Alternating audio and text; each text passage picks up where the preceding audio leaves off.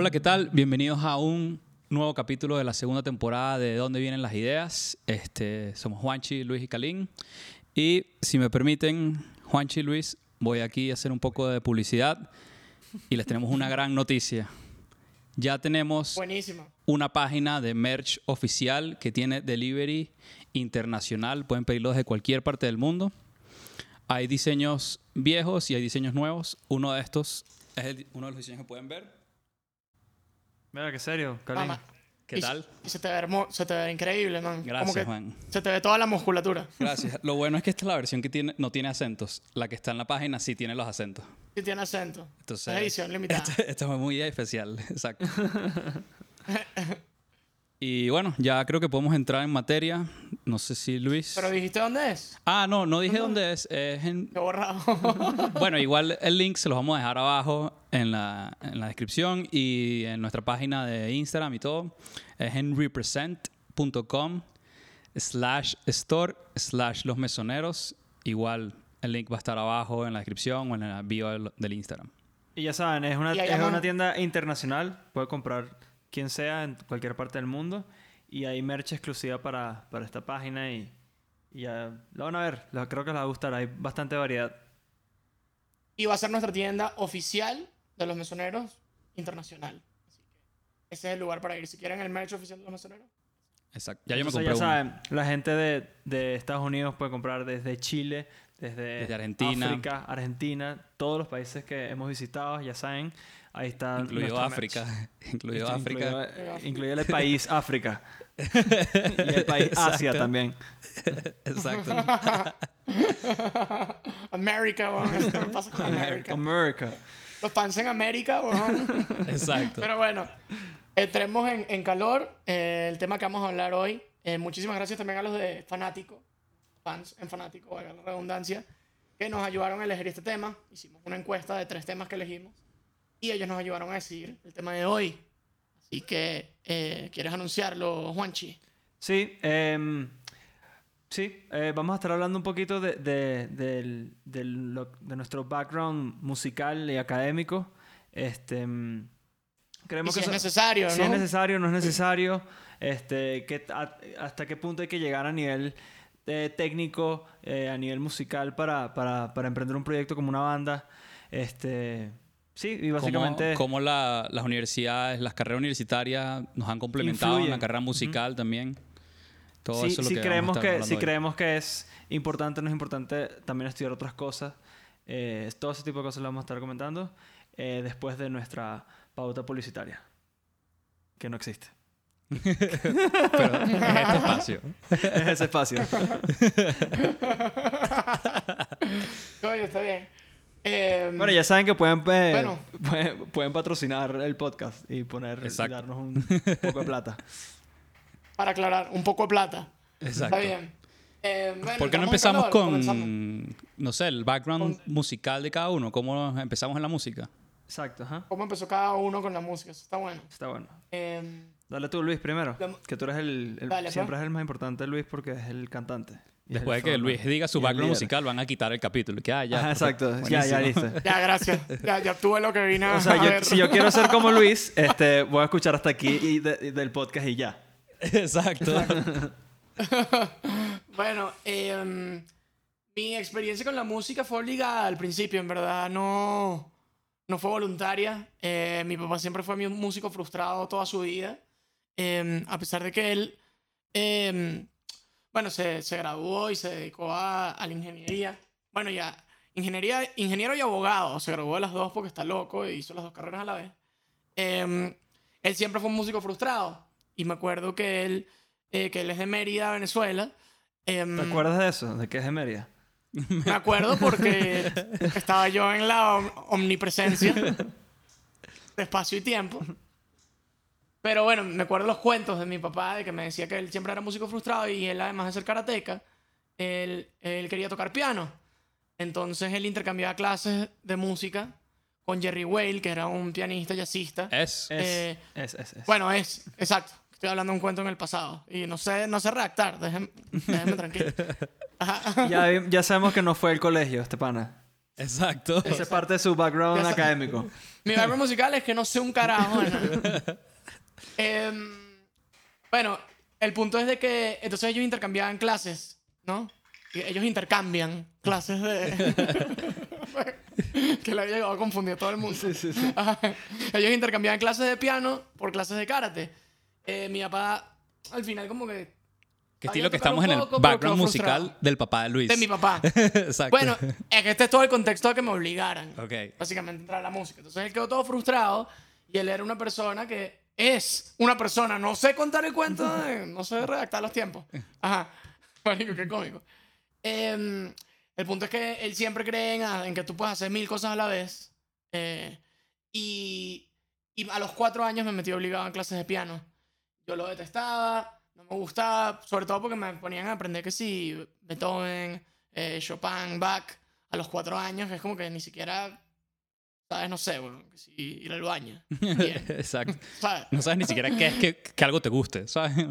Sí, es como que, marico, que innecesario. Entonces me ponían a tocar esa vaina y, y de verdad me generó un rechazo hacia la música.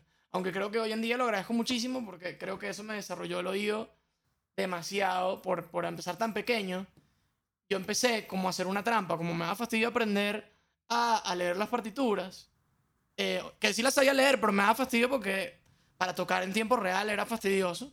O sea, tienes que trabajarlo mucho.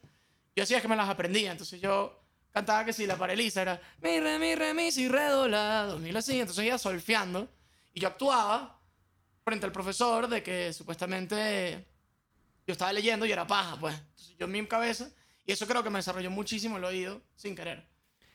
Bueno, Es que- pasaron como ocho años. Voy a, voy a darle rápido porque... Sí, no. Exacto. Aunque bueno, ajá. El Para que biopic. después la gente pueda irse, para que la gente pueda salirse del capítulo rápido. Exacto. Ajá. Entonces, nada, estuve ocho años pidiéndole a mi papá, desde los cuatro años hasta los 12 años, pidiéndole de regalo de cumpleaños de que no me diera nada, sino me sacara de clases de piano. Nunca me paró bola. Qué nivel esa Hasta los 12 frustración, man. ¿Sabes? La gente Marico, pega imagínate que la sí, desesperación. Nintendo, man. ¿Sabes? Marico, me da demasiado. Es que lo odiaba, lo odiaba, lo odiaba. Me, me, me parecía demasiado aburrido. Vale, pero qué nivel, Eh, qué nivel de pana porque, o sea, uno, por ejemplo, a los cuatro años cuando estás aprendiendo a, a- estás aprendiendo a hablar, pero también si aprendes a hablar otro idioma, los aprendes mucho más rápido en ese, en ese momento. Claro. Eso, Es la mejor edad. entonces también para aprender música y, y, y todo ese, eso, eso que tú sabes, weón, a esa edad, verga, es ganar y por eso, coño, por eso eres... Sí, yo, yo, yo lo agradezco muchísimo. Yo creo que fue clave entrar tan pequeño. Algo pasó con el desarrollo de mi oído ahí. Que hoy en día, bueno, que, marico, ustedes siempre jodemos en los ensayos de que si toca- tocas un acorde y yo te digo cuál es, un sin ver o sin escuchar y ese Sí. tipo de cosas. Y creo que. Luis tiene clave absoluto, pero, sé que no lo quiere, no lo quiere admitir. Bueno, oído No, relativo, absoluto, pero re- bueno. eh. Tengo un oído relativo demasiado arrecho, huevón. Todo es relativo, brother. brother, todo es relativo. Pero bueno, básicamente eso significa que, que yo puedo decir una nota. O sea, mira, Luis, ¿qué nota esta? Oye, qué estilo si me equivoco y hay que empezar. No, no me hagas esto ahorita. Marico, desafinada. vas a tener que decir que estoy bajo presión. No, no, no, que la ella, que la ella. Pero bueno, en verdad, para lo que Juanchi está diciendo, hoy absoluto es como la gente identifica. Creo que es un re, creo que es Sí, un re. Está cerca de un re. Era un re. Pero se- Vamos, huevo. Pero ves, si tuviera, tu- si tuviera absoluto, marico, estuve tenso porque además era presión aquí. Claro. Eh, si tuviera abs- oído absoluto, man, eh, lo hubiera reconocido inmediatamente. Claro, claro. Inmediatamente. Solo un- una pequeña paréntesis. Hoy absoluto es como la gente cuando ve un color y dice verde, tú no estás pensando en que si es más azul o menos azul o menos amarillo que el otro, sino ya tú sabes que es verde. Es más o menos lo que pasa con las notas. Escuchas una nota y ya sabes cuál es la nota sin tener que ir por Sin referencia, sin tener que pensarla, sin tener que buscar en tu memoria, pues, básicamente. Exacto. Entonces, en resumen, me dieron el regalo, pero a la semana siguiente llegó un profesor de guitarra, mi papá me traicionó. Que siempre le termina agradeciendo estas vainas que me van a rechar. El bicho siempre tiene la razón, es impresionante. Pero bueno, el punto es que eh, llegó un profesor de guitarra, me acuerdo que hasta me escondí en la- dentro de la casa. Me escondí en un closet porque de pana era como que no puede ser que me jodieran, me jugaron burro mocho. Pero llegó el profesor de guitarra que me empezó a enseñar eh, canciones que escuchábamos en el colegio y me acuerdo y todo en sexto grado del colegio, pana. Juanchi llegó al salón y un día llegó a tocar guitarra y esa vaina y todo me, me motivó a, a- a tocar guitarra. Ah, fui yo. Y toqué. ¿Tocaste en el salón? No, bueno, marico, Brother, ¿qué sabes que Juanchi ¿de se- dónde vienen las Juanchi ideas? se atribuye ¿De todo. dónde ¿De dónde viene todo? Juanchi me metió en la música a mí también ahora, supuestamente. Sí, sí, sí, sí, sí. Pero mira, mira, mira qué cómico este cuento, Kalin. Yo- este bicho llegó al salón en sexto grado y tocó minutos. eh, Ricardo Arjona. Qué perdedor, qué perdedor que te, que te influenciaste por esa vaina. Eso es peor todavía. bueno, marico, esas son tus influencias, man. Exacto, esas son tus raíces, Juanchi. Marico, son tus raíces, acepta. eso fue porque, porque me la enseñaron y estaba aprendiendo a tocar guitarra en ese momento, para, que- para que sepan, pues. Mierda, que- Bueno, pero el punto es que coño, tocó frente al salón y marico, y la gente como que lo tripió y fue coño, que fino tocar guitarra y saberse canciones que la gente se sabe. Y en vez de tocar, huevón, marico, unas, no sé, una sonata. Exacto. Este dicho, este, dicho me, este dicho me admiraba porque el punto de que él haya- se haya vacilado se- convertirse en músico y ser guitarrista porque tocó una canción de Arjona significa que este dicho me jala ola. Qué bola que este mamagüevo se está atribuyendo todo. Simplemente fue como una plusvalía a una vaina que ya estaba sucediendo. Pero está Ok, bien. ok, está bien. Solo quería decir que tocaste minutos de Arjona. Solo me- bueno, Eso si, era el único punto. Ajá, si tú me vas a hundir diciendo que, que toqué esa vaina, bueno, te, voy a decir- te voy a hundir diciendo que Bueno, me admiraba. pues, Bueno. Desde el- los siete años, una vaina así. Ajá. pero desde ahí, desde ese momento sé que tocabas guitarra y por eso empezamos a conectar años después. Para que sepas. Ok, yo no sabía Pero, eso. bueno, Pero en ya, ese resumen, es para el podcast de en vez- lo- la, ya voy a la terminar. formación de la banda.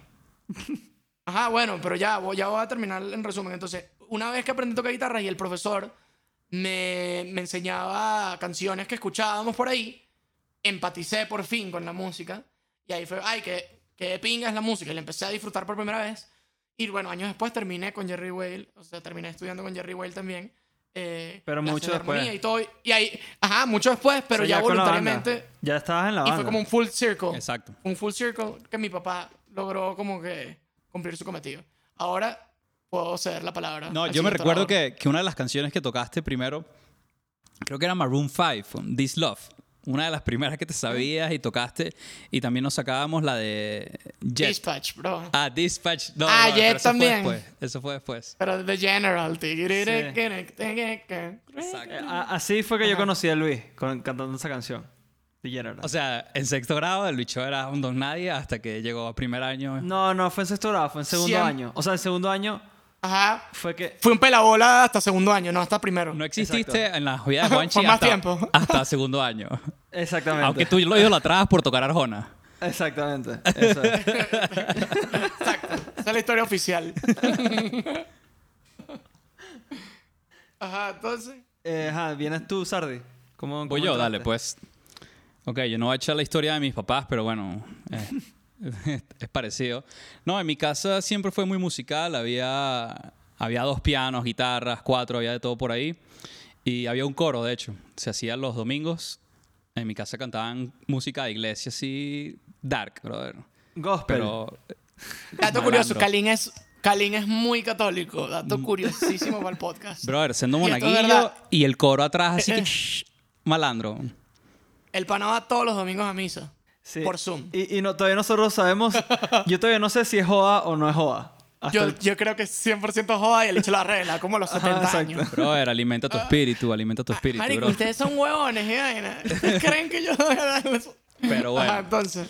Este, ese es otro capítulo del podcast también. ¿En qué creemos, Ivana? bien, está Y bien. nada, este, mi tía toca cuatro arrechísimo, mi otra tía toca piano y me- creo que en un momento me metí a clases con ella, pero de muy joven. De hecho, me metí con Parili, burda de temprano, como en primer grado. Y- Miembro casi fundador de los masoneros, más que Juanchi. Exacto, exacto, exacto. Ajá.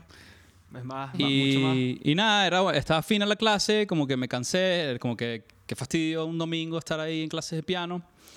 Hasta que llegó la banda. Cuando llegó la banda también como que reanudamos las clases, pero también muy leve. Y yo creo que formalmente empecé mi educación musical años después de la banda, no me acuerdo cuándo. Tenía un profesor de armonía que se llama, se llama Alfredo Tomás. Y nada, sí fue a- al colegio a estudiar castellano. Exacto. Y nada, el bicho iba, Alfredo iba un par de veces a la casa, me enseñaba piano, armonía, le- a leer y vaina. Y ya, vacilé, básicamente. Ese es el... Basile. vacilé, vacilé la música y creo que sí. O sea, me hubiera gustado tal vez meterme un pelo antes en la música porque uno de niño no sabe nada, básicamente. Pero Y pregunta aquí, eh, antes de que Juancho empiece lo suyo. ¿Sigues formándote musicalmente? sí, sí, sí. Tengo un profe, Luigi, aquí, un amigo que tiene una banda. Este, una vez a la semana también estudiamos, estudiamos Mozart, de hecho. Estudiamos una partitura de Mozart, o sea, una partitura clásica y una, una partitura estándar como al mes, básicamente. Entonces está interesante. Y me estoy vacilando la parte clásica, que nunca la había tocado. Ojo. Interesante. Este. me toca. Eh, y ya, eso es todo. ¿Y cómo fue la formación de ustedes, Juanchi? No, no, yo, yo, yo no puedo hablar en, en, en nombre de Andrés, pues, porque no sé cuál, cuál es su perspectiva. Yo solo quería decir que son la misma vaina. Yo sé, ese es tu chiste Ajá. favorito. Eh, Ese- pero esa es la temporada 1, Luis. Tienes que renovarlo. Sí. sí. Deberíamos hacer un merch en Represent. Que sea de ahí me los como. Una foto de los dos morochos. La que salen en, la que salieron en revista. Hola, una espaldita con espaldita. Marico, yo quiero un merch de esa vaina. Pongan en los, en los comentarios si en verdad quieren ese merch, pónganlo y lo hacemos. Sin duda. Eh, Ok. Ajá, bueno, yo comencé. eh, en mi familia no hay nadie musical, nada. Mis papás. Mi papá siento que tiene como uno. Un, como un. Tiene, tiene algo que seguro que se investigaba y le salía música. Porque eh, lo, lo, medio entiende. Pero nunca le interesó demasiado. Este, mi mamá tampoco. Eh, entonces, background musical familiar, nada, cero. Eh, pasó fue que yo vivía en una casa con que compartíamos, o sea, era una especie de townhouse donde eh, mis primos estaban al lado y mi tío, que no es de sangre, o sea, el, el esposo de, de mi tía, eh, tenía una banda de salsa. Entonces todos los martes, miércoles, jueves, no sé qué día era exactamente, eh, se ponían en la terraza y empezaban, empezaban a llamear salsa toda la noche, pero se caían a palos durísimos, unos whiskies así, me acuerdo, amarillos eran. Este, y nada, eh, yo me asomaba todas las noches, eh, estoy hablando que tenía que nueve años por ahí, un poquito, quizás un poquito menos. Eh, entonces me, asomaba todo el tiempo y yo quería ech- echarlo, a veces me escapaba porque, porque podía, o sea, no era, era- casi basic- básicamente como la misma cuadra. Entonces me escapaba y me, me ponía con ellos en pijamas a ver la vaina. Entonces era un vacilón la vaina. Entonces, eh, ¿qué pasa? En la salsa, eh, por lo menos en esa banda, no, no es muy común eh, la guitarra. Pues no, no es el instrumento más importante. Entonces, ahí lo que había era... Estaba el, mi tío que era el pianista, que, que de hecho es, fue alumno de, de Jerry también toda la vida. Y el hecho es un súper académico. Mostrísimo. Jerry Whale está en todas. Sí. Jerry en está en todas. todas. Profesor de toda Venezuela. Sí, sí, sí, impresi- Sí. impresionante. Eh, entonces, eh, yo apenas vi todo ese peo y dije, mamá, yo quiero, quiero un piano de una. Entonces, coño, el- mi- nosotros vivíamos en una casa súper chiquita donde no había espacio ni siquiera para poner un piano y además el piano es un instrumento súper costoso, pues. Eh, entonces, bueno, también clásico, eh, coño, ¿por qué no te buscas un instrumento más, más fácil? Pues, barato. Más barato. La flauta, la flauta dulce. ¿Por qué no Entonces- te vacilas la flauta dulce? La maraca, una vaina así, marico. Y además los papás también siempre están pensando en un, un instrumento que te puedas poner que sea audífonos y escuches tú solo de por vida, ¿sabes? También, sí. Mm. Entonces, bueno, eh, el otro instrumento que veía que me vacilaba mucho era el bajo, porque coño, en la salsa es demasiado recho el bajo. Eh, y como parte de la ignorancia de, de- de mis papás a nivel musical, era, era decir en ese momento, pero coño, el bajo es como, no, no suena mucho, no, no, o sea, no es protagonista, es como... Marico, nadie sabe qué hace el bajo, weón. Es Ay, impresionante. es o sea, impresionante. La gente, o sea, la gran mayoría de la gente que no es músico, como que no sabe ni siquiera identificar el bajo. Ajá, pero, pero le, le quitas el bajo a la canción y dicen que es una mierda y no siento nada. Entonces, Claro. Y visualmente también. Visualmente aquí que, ah, mira, eh, la guitarra esa grande, la, La de cuatro guitarra. cuerdas. y vaina. Sí, sí, sí. Ajá, y como, no, La man. guitarra grande. y bueno. Ajá. Entonces, eh, eh, eh, entonces como me medio desviaron la vaina y dije, bueno, ¿qué? Entonces dame una guitarra, pues. Es lo que me toca, pues. Eh, entonces me, me regalaron una guitarra, eh, una, una española clásica de esas cualquiera. Y a partir de ahí em- empecé a, a- a escuchar vainas con guitarra. Pues entonces, el- obviamente, lo más guitarrero del mundo siempre hace el rock. Y ahí fue cuando le empecé a meter el rock. Entonces ahí eh, me volví burda fan de, obviamente de Hendrix, de Led Zeppelin, Arjona. de Arjona. ¿Y, y se Este, turnaban la guitarra? ¿O cómo hacían? Hola, Jimmy Page, Arjona. este, sí, nos turnamos siempre. Eh, o- ojo, estoy hablando de, de- este, este era mi pensamiento. Yo no sé en ese momento qué estaba pensando Andrés. Eh, pero era burda similar porque ¿Cómo no? Porque hacíamos, ¿cómo no? Porque hacíamos, Algo. hacíamos, o sea, todo este plan lo hacíamos juntos, pues de ir a casa de mi tío y ver la vaina y, y Y- todo, todo ese pedo. Y tenía Entonces, profesor, ¿no? No, bueno, ajá, me regalaron la guitarra y, y yo empecé a darle solo porque por impaciente.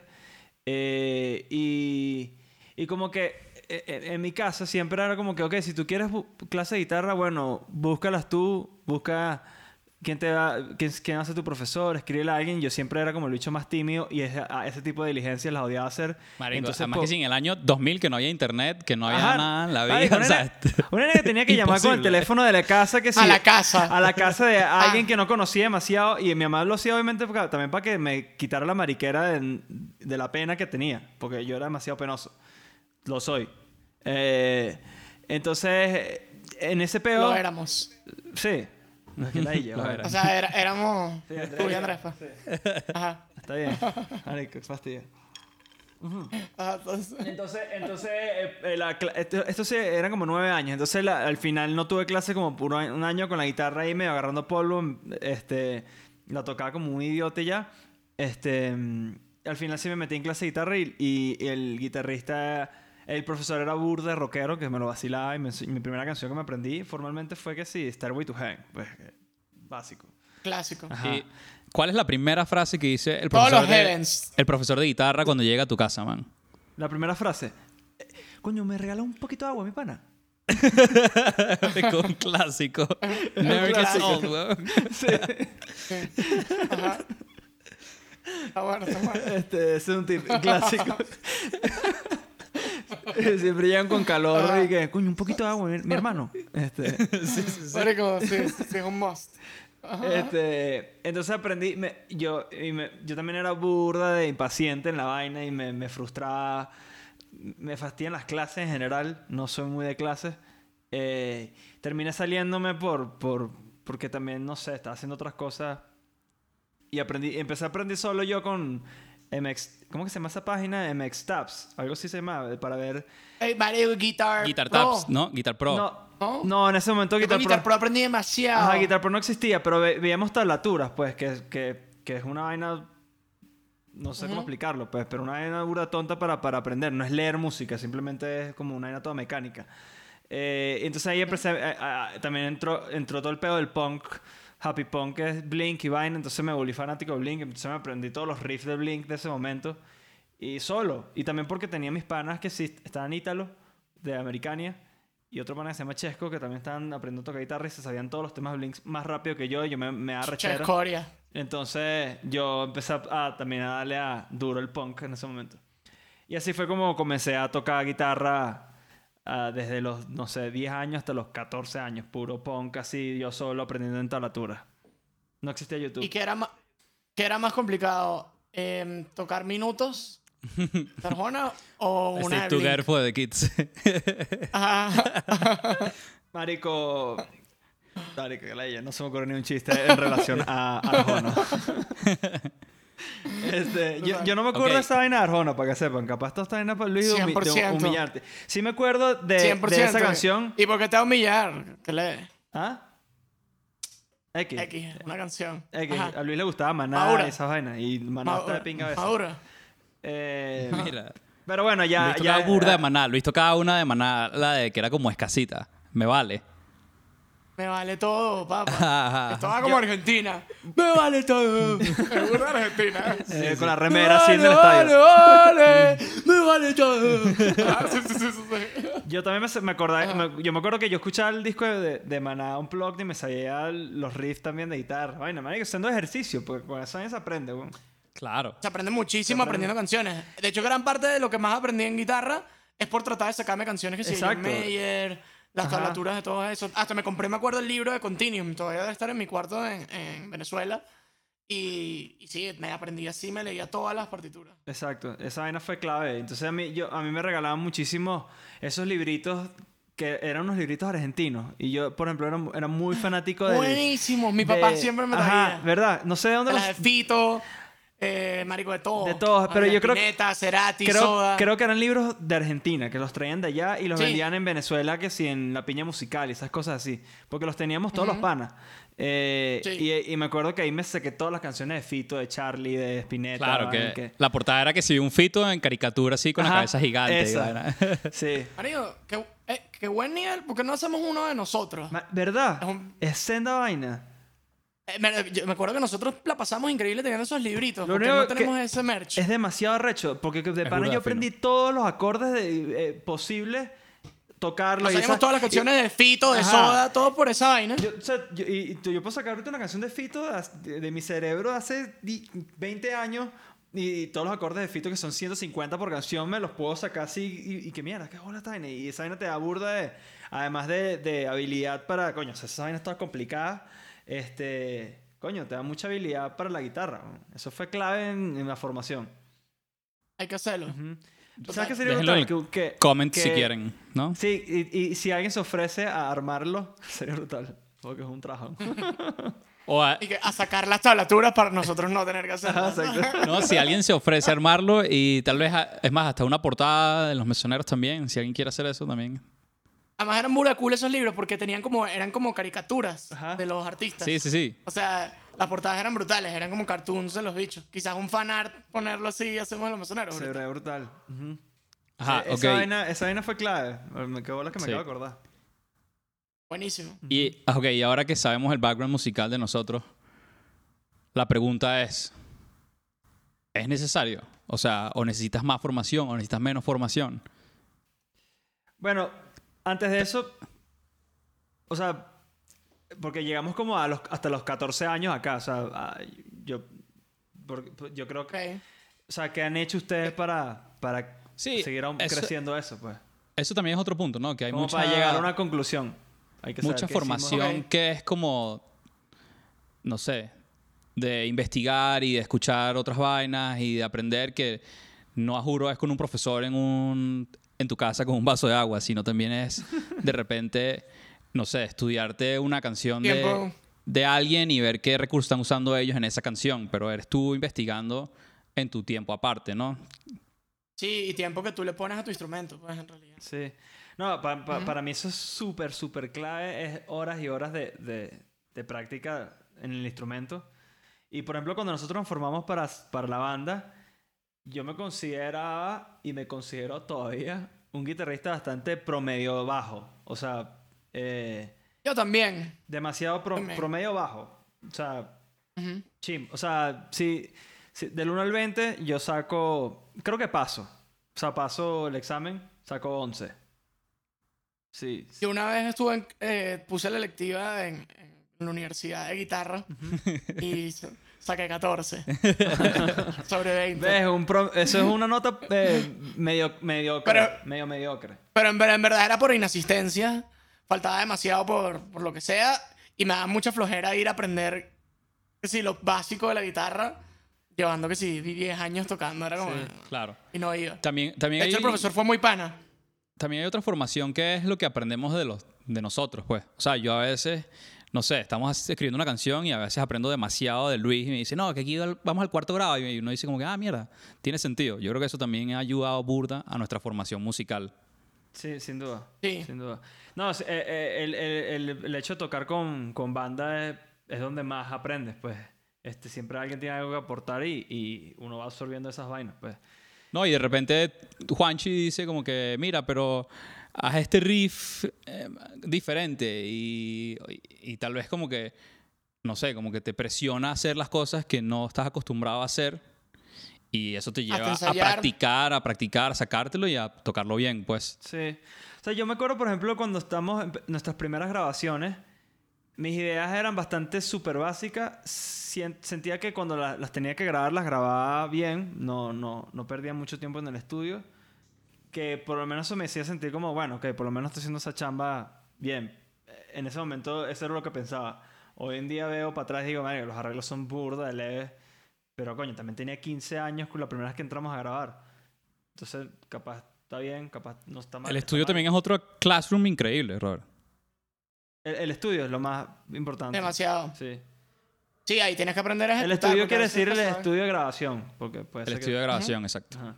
Este, Sí, porque ahí el estudio no miente. Pues, bueno, hoy en día puedes mentir mucho más con la Sí. tecnología, puedes editar las cosas. Pero quizás en la época donde en verdad comenzamos a grabar, obviamente ya estaba Pro Tools. eh, o sea, sí había tecnología, pero Suena como no esos bichos que, que, que graban en, que graban en cinta y dicen y que no, en mi época. No, No, nosotros nunca no. llegamos a grabar cinta. No, y Pero obviamente en nuestra día- época podías editar también. ¿Sabes? Hoy Sí. hay día más herramientas, pero. sí. Pero, Pero, no era el día, descaro por ejemplo, de ahorita. Como cantante, por ejemplo, hoy en día, perro, es impresionante lo, lo que puede hacer un plugin de autotune y tal, y, y puede corregir, o alguien que no canta casi que nada, lo puede hacer sonar bastante decente. Sí. Obviamente nunca vas a poder hacer a alguien que no canta bien, nunca lo vas a poder hacer cantar increíble, pero es impresionante. Eso antes, en la época que empezamos, eso no era así, pues. Sí. Podías editar cosas de tiempo, tal, pero cantabas como cantabas. Claro, no. Y, y, por, por ejemplo, eh, también, coño, cuando estás grabando y eso, y teníamos 15 años, eh, empezamos a grabar, hicimos el EP. Hay algo como muy importante que es como, que es algo que nos, nos enseña mucho por ahí, no, no te lo enseña un profesor, que es como la actitud para tocar tu instrumento, pues. O sea, tú la- a la hora de hacer una- un take con la guitarra, con la voz, especialmente donde más se nota todo es en la voz. Es lo más fácil, sí. es la más fácil de evidenciar todo. Eh, la expresión y la actitud es, es algo que, mierda, yo no, no te sabría decir de dónde la, la, la aprendes. No te enseñan. Ajá. Sí. O sea, Yo creo que es de la música que escuchas y lo que te gusta y entonces vas generando como cierto criterio, cierto estándar que tú tratas medio de, de imitar verdaderamente, pero nunca te va a sonar igual esa gente, entonces sí, termina saliendo como que tu, tu forma de cantar lo, que te gusta. Pues. sí. Eh, pues, se- sea, se me estoy olvidando, me estoy recordando de que ustedes también tuvieron clases de canto. Yo, Sí, Yo a, sí. a mí me votaron. A mí me votaron. clase. pero las que estuviste conmigo, ¿no? ¿Cómo que No. te votaron? No, a mí me votaron. Yo empecé... Ah, con Mairé, con Mairé. Mairé, Con Mairé la- Martínez. American Idol. Latin American, American Ah, que, Idol. fue la pri- que fue la primera Latin American Idol. Pero no me acuerdo qué pasaba que. No me acuerdo qué fue. Creo que. Creo que como que tampoco fue tan voluntarias esas clases y. Y no sé, como que no. No me portaba muy bien, creo. Y al final no seguimos. Ah, por ejemplo, Pero. pe- Ajá. que me parece interesante que tú también hables un poco de cómo empezaste el canto. Porque solamente hablaste a nivel musical. general. Perro. Eso, yo no cantaba nada, nada. Yo me acuerdo, de hecho, la banda que, que fue como la predecesora a los mesoneros que fundamos Kalin y yo junto a Parili, que se llamaba Rafiki y sus boloñas. Eso es correcto. Rafiki y sus boloñas. Eh, por, eso yo no era, 13 años. por eso yo no era amigo de estos bichos. Bueno, porque- Ya, Rafiki su boloña gallo. haciendo nombre, para que sepa. Sí. sí, está bien. Sí, en el mundo de los nerds de pinga. Cuando fundes una banda, no, vamos a ver qué nombre le pones. A ver si Exacto. eres más ocur- ocurrente. Ah, entonces. yo tengo Juan Chicri, ya hicimos este capítulo, perdón, te quiero burda. No, no pasa nada. Ajá. Em, pero ajá, que, ya se me fue la idea. Que tú no cantabas nada. ¿Por qué fue? Ah, no cantaba nada. Y de hecho cantaba Parili. Yo no cantaba. Cantaba Parili. Ah, no sabía. No sabía. Y yo no, yo creo que no era muy afinado ni nada. Pero luego creo que Parili se salió o, de- o dejó de janguear con nosotros. Y yo tuve que empezar a cantar. Pero fue casi que porque no, no había, el cantante no estaba, pues. Yo, yo, Y- yo creo que nos fuimos a con la Puerto La Cruz y hacíamos como unos shows íntimos en tu casa. Y yo llevo una armónica y tú cantabas. Increíble. Que sí, Green Day. Ajá. Sí, sí, sí. Pero es que, eh, pero, eso. pero eso, esos momentos de formación son también súper clave. O sea, yo, ustedes están en la vaina de los Rafikis, burda de gallos y tal. Este, Sus boloñas, más respeto, bro. y yo, yo por mi lado estaba, tocaba full con Armando y con Ítalo, eh, de Americania, los dos. Eh, íbamos a tener una banda y me votaron de la banda. Porque Todos aquí hemos sido votados de alguna banda, Sí. excepto Kalin. ¿no? No, a mí me votaron de las gaitas. De las gaitas del colegio. Ah, a mí también me, Ah, no, yo creo que renuncié a las gaitas o me votaron. No, creo que me votaron. no renunci- sí. Ah, que no quería dar una vueltica, que me querían poner a dar una vueltica y yo que yo no hago una vueltica, bro. Ya, El- y- y- el y bicho me rockero. salí, renun- cabrón. el bicho renunció an- antes de, que, Deal antes de decir que sí. No vas a hacer esa vaina y ya. Girl. No, es que me acuerdo, yo fui a ensayos y todo. Y ensayaban en mi casa y todo. Ah, sí, sí, yo me Y nada, que, y me querían. eh, me acuerdo de una canción de Juan Luis Guerra, que increíble Juan Luis Guerra, super fans. Ya hemos dicho en capítulos anteriores que somos fans. Pero que nos querían poner a decir un OJ y dar una vueltica. Y yo dije, Marico, yo ¿Qué- no hace esa Qué innecesario, ven. Qué mal gusto. Marico, que innecesario. Y bueno, fue un deal breaker y nada. Al final no se hizo nada esa vaina, I pero, pero bueno, el- el- lo, que, ya- lo que está diciendo es que yo en ese momento estaba también tocando full con ellos, eh, donde Andrés iba a ser el baterista y, y, y mi casa no podía haber una batería, entonces como, no, como, como Andrés no pudo tener la batería en ese momento, nos votaron a los dos. Como que a los, a los morochos los botas en paquete siempre. Clásico, man. clásico, clásico. Qué bueno, weón. Entonces yo como de la raya empecé a buscar dónde hacer otra banda, pues. Entonces ahí descubrí que Luis cantaba y me hice amigo de El él. gallo, este todo pajudo. Mira, hizo- brother, me hice nosotros amigo de él. te buscamos a eso. ti, tú no nos buscaste a nosotros. Solo para que sepas, for the record. ¿Ok? Ay, papá. Kalin no te quería en la banda, eso es importante aclarar. Yo le vinculé la idea Mata. de que me quisieran a mí en la banda. No, bro. La compañía Los Mesoneros está buscando guitarristas y tú eras la segunda opción. no, mentira. No, lo, no logramos conseguir a Andrés Mata, entonces fue bueno, vamos a agarrar al, al morochito y después se pegó el otro porque bueno. Por- por- porque son ya- la misma vaina. Epa, Pero sí mira- O sea, los dos sí a la- fue así. Sí se pegó el otro porque veníamos en paquete, pues. Pero ya, mira, si quieren un capítulo... Porque Andrés no tocaba batería. No, no tocaba. Sí, si quieren un capítulo de los inicios de la banda, pongan sus comentarios también y déjenos saber si quieren saber por qué los mesoneros. Básicamente. Exacto. Y cómo nos unimos y cómo empezó, cómo fueron los primeros años. Pero bueno, en fin, eh, Kalin no te quería, yo sí te quería. Y yo te abogué por ti y... Sí, así fue. Qué Está bueno. bien. Gracias. Gracias, gracias. Ajá, entonces después de eso, eh, bueno, empezamos a tocar nosotros y vainas y, y, y, y- y hasta, hoy, hasta hoy, pues. Y se acabó. Una pregunta. Ajá. Si yo inoculé a Juanchi en la banda, pero Juanchi es el que nos inocula las ideas a nosotros, eso quiere decir que yo nos autoinoculé. Sí. o sea, como que... O sea, o sea, al final, ¿de dónde vienen las ideas de Luis inoculando ideas a mí para que yo se las dé a ustedes? Entonces, Por meter a Juanchi que Ajá. nos inocula las ideas. Exacto. Entonces, ¿de dónde vienen las ideas de Luis? Que al final es toda una inoculación de los fundadores de armar la Plot banda. twist de la ¿no? segunda temporada, marico, impresionante. Pero bueno, vamos a, a la pregunta del tema. ¿O quieren ir, pasar un poquito de lo que fue lo universitario y hasta ahorita, pero fast? Bueno, sí, super fast. ¿Qué estudiaste tú, mi pana, Luis? Eh, yo estudié ingeniería civil y me gradué de ingeniero civil. Nunca he pisado una obra. Haz un puente, pues. Cual creo que me, enorgu- me enorgullece. Hazte un puente, pues. Puente entre tú y yo. Yo hago Hazte un puentes puente. hacia los corazones.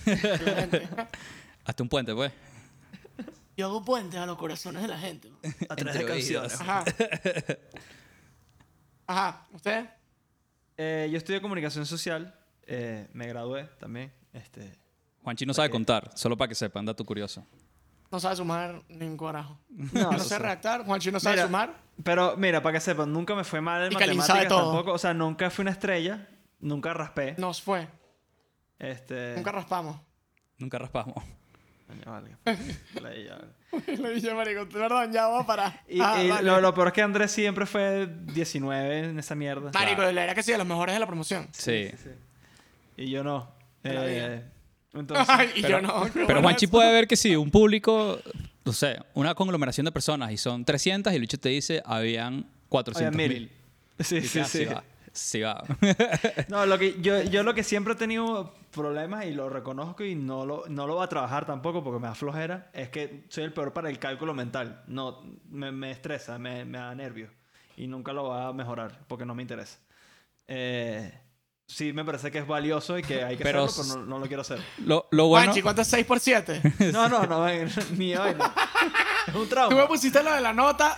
Pero, pero, ¿por qué pero tú, ese es tu talento, en mi ta- ese no es mi talento. O sea, pídeme hacer otra vaina que yo sepa hacer. O sea, Entonces no sabes cuánto es 6 por 7. no, no sé, te lo juro que no sé. Pero date un segundito y lo calcula. Tira a pegar, tira Es a que, pegar. es que, no, no, no lo va a hacer. No lo va a hacer. Calcúlalo, te damos, marico, un minuto para que lo calcules. No, buscar la calculadora, así mismo. ¿Qué es eso, man? Es que no me acuerdo. Oye, en verdad, No cuando te ponen bajo presión así, uno no puede pensar. Sí. Ahorita me pasó. Es como que si a las misas que les preguntan que sí, cualquier vaina que sí, marico, el color es el cielo y pelan demasiado bola. Sí, Exacto. sí. es esa vaina. Pero, bueno, coño, Juanchi si no sabe contar y es burda bueno sabiendo cuáles palabras son agudas y esdrújulas y graves. Eso es importantísimo. Eximí castellano Sí. toda la vida, para que sepa. Desde primer año hasta quinto. Ajá, y ¿por qué no estu- O sea, porque Está estudiar bien. una carrera Do- todos música? digan sus carreras menos Kalin. No, está Scalin, bien. que es... Ah, ¿Kalin lo, lo dijo? No, no lo dijo. Ah, no, perdón. Dale, perdón. Está bien. Esto es un tema que tenemos que platicar en la próxima charla de fundadores, Luis. No podemos tener un... Partners meeting. Ajá. Este, yo estudié ingeniería en telecomunicaciones en la Universidad Católica Andrés Bello, en Caracas. Sí va. Y, y sabes armar. Sí va. El bicho sabe... Sí va. Muy interesante tu. Odio, odio las redes, que es básicamente mi carrera, si me preguntan. ¿Sí? La gente... re- Sí, yo pensé que mi carrera era que sí hacer apps y quería hacer que sí Instagram y llegué y era conectar que sí dos computadoras con Cisco y vaina y dije, no, esto es una cagada. Entonces cambié toda mi carrera a programación y cosas así, o sea, como que tomaba las electivas para evadir las redes, pues, ¿Mm? No sabía ese, básicamente. ese detalle. ¿Y por qué, por qué ninguno estudió algo ajeno? a la- o sea, ¿por qué, ningún, ¿por qué agarraron carreras que no eran música a nivel universitario? Varias razones. Una, eh, yo me vacilaba no estudiar música. Dos, ¿Mm? marico, los papás siempre te van a decir estudia una carrera. No te borres. No No, te borres porque... la cagues. Sí, o sea, en mi caso me acuerdo que me decían, ponían ejemplo como que, ajá, si te partes el brazo mañana, no puedes tocar más nunca guitarra, me jodí, por ejemplo. Válido. Eh, ese es un ejemplo bastante tonto porque, bueno, pero, pero es, es válido, o sea. eh. Y eso, o, o cualquier vaina, te pasa un accidente y te, te quedas sordo un oído y yo no soy Beethoven, eh, entonces también te puedes, o sea, como que cosas así, que a mí, si Sí, una carrera... o sea, también entender, también entender que la música está como que relacionada directamente a tus extremidades es un concepto burda de común en los papás y un poco errado, ¿no? Porque el cerebro también lo estás desarrollando para Exacto, producir, sí. mezclar, ¿sabes? Millones de cosas, pues. Y en la música no solamente es ser guitarrista, pues. O sea, Ah, eh, exacto. En mi caso, eh, hay demasiadas áreas. No so- eh, también está todo el business alrededor, y la industria alrededor. eh, Claro. Que, que también puede ser interesante. No me interesaba, pero a mí me interesa. Yo quería ser arquitecto y, y no estudiar arquitectura porque tenía la banda en ese momento. Y, y estudiar arquitectura sentía yo en ese momento, por percepción, capaz estoy errado, que te quitaba demasiado tiempo que- que te quitaba demasiado tiempo, entonces en- dije, no, comunicación social y fue una carrera fácil para mí y nunca tuve problemas con la banda, entonces por Claro. eso tomé. A mí, a mí yo creo que es un tema más de que yo siempre estoy como que emparejado con todo el mundo y bien con todo el mundo y haciendo lo que todo el mundo hace. Si yo veo que si un bicho coleándose porque hay una fila más rápida, a mí me da que si caga, aunque él esté haciendo lo correcto. Entonces, como todos mis panas estaban inscribiéndose en las universidades, carreras todas normales, yo no iba a ser el único idiota y que, ah, mira, me voy a estudiar música. Entonces fue como que presión social estudiar la carrera. Que... Eh, eh, también me pasó, sin duda.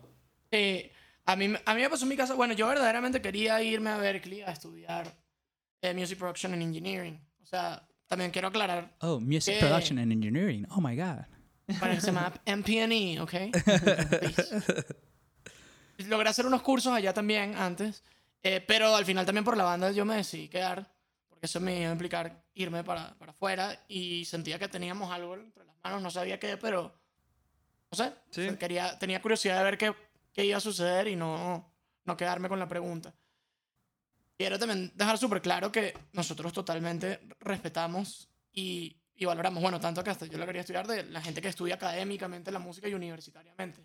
Claro. No, no, Em, claro. pero bueno, nos pasaba también en nuestras casas que, que al final eso, estaba ese tema, mi papá también me decía lo mismo, ¿no? De que primero tú puedes hacer dos cosas a la vez, lo mismo que él hizo, él estudió dos carreras a la vez. Segundo, eh, que, que tengas un plan B. Hay gente que no cree en el plan B, hay gente que es full on con el plan A y cree que si no tienes el plan B, pues... O sea, que el plan B estorba a lograr un plan A bien. Sí, eh, conozco varias gente, sí, y, y lo entiendo. No, no sé cuál filosofía es la correcta, quizás ni, las dos son correctas y las dos son incorrectas, o sea, no lo sé. No lo es sé. que también Depende depende de mucho de lo que te pase. O sea, si de repente eres guitarrista demasiado duro y te quedas sin un brazo, ya es como que tienes que recurrir al plan B. ¿Sabes? Como que tal vez nosotros no hemos necesitado tanto eso de plan A y plan B porque nos ha ido bien. Pero yo creo que también depende mucho de tu situación. De las pues, circunstancias. de la circunstancia. Pero bueno, entonces al final lo que decidí es que yo me metí entonces con Jerry Whale a estudiar básicamente todo lo que pudiera de armonía, eh, solfeo, piano, etcétera, en paralelo a mi carrera universitaria para poder seguir con la banda. Y honestamente estoy demasiado agradecido que estudié ingeniería civil por un tema de la forma de pensar. Eso a mí me parece que, y yo siempre lo hablamos, del tema de que la ingeniería te da un, un razonamiento a veces como súper científico, que a pesar que tú uno de papel piensa que no tiene nada que ver con la música, nos ha ayudado tanto en tantas cosas que, que lo valoro muchísimo. Creo que ese pensamiento, o sea, esa forma de pensar jamás lo, lo hubiera tenido si hubiera estudiado nada más música.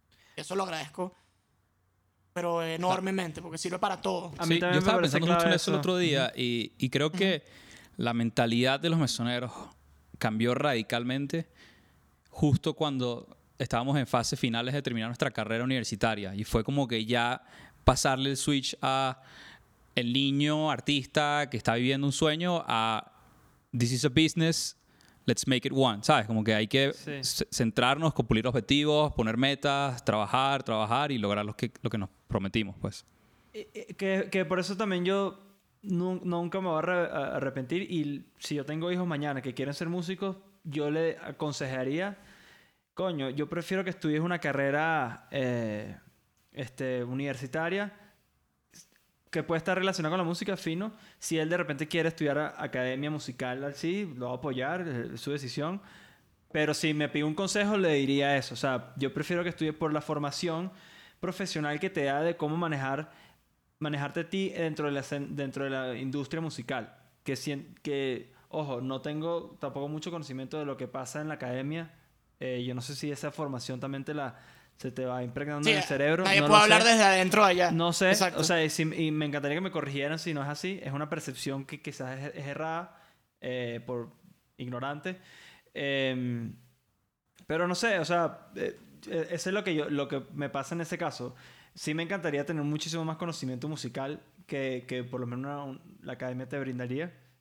Pero, pero también eso, o sea, el- mindset profesional que, que nos dio la carrera, a ustedes como ingenieros, que es muy diferente a lo mío, me parece que es- me- ha sido demasiado importante para nuestro proyecto. Pues, o sea, nosotros todo lo cuestionamos y ustedes lo hacen siempre detrás de un pensamiento súper ingenie- de, ingenie- de ingeniero. pues. Ingeniero. Sí. Nosotros No, y sí, eso, sí, sí. las, sí. las decisiones Ajá. antes de la banda eran como que vamos a hacer un video y ya, perfecto, buenísimo, increíble, y lo vamos a hacer con este Mucho director, no sé qué tal, no sé y qué tal. De- Y ahorita es y que vamos a hacer un video.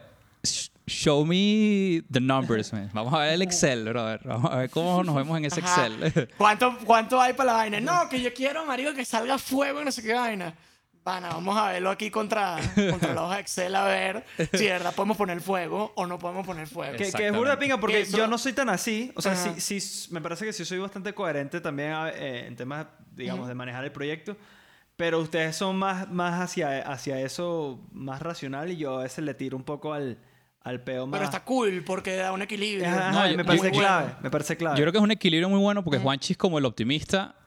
Luis es como el medio. Luis también siempre está como bien con todo el mundo y yo soy el pesimista. Yo siempre estoy como que no, demasiado caro, güey. No, imposible.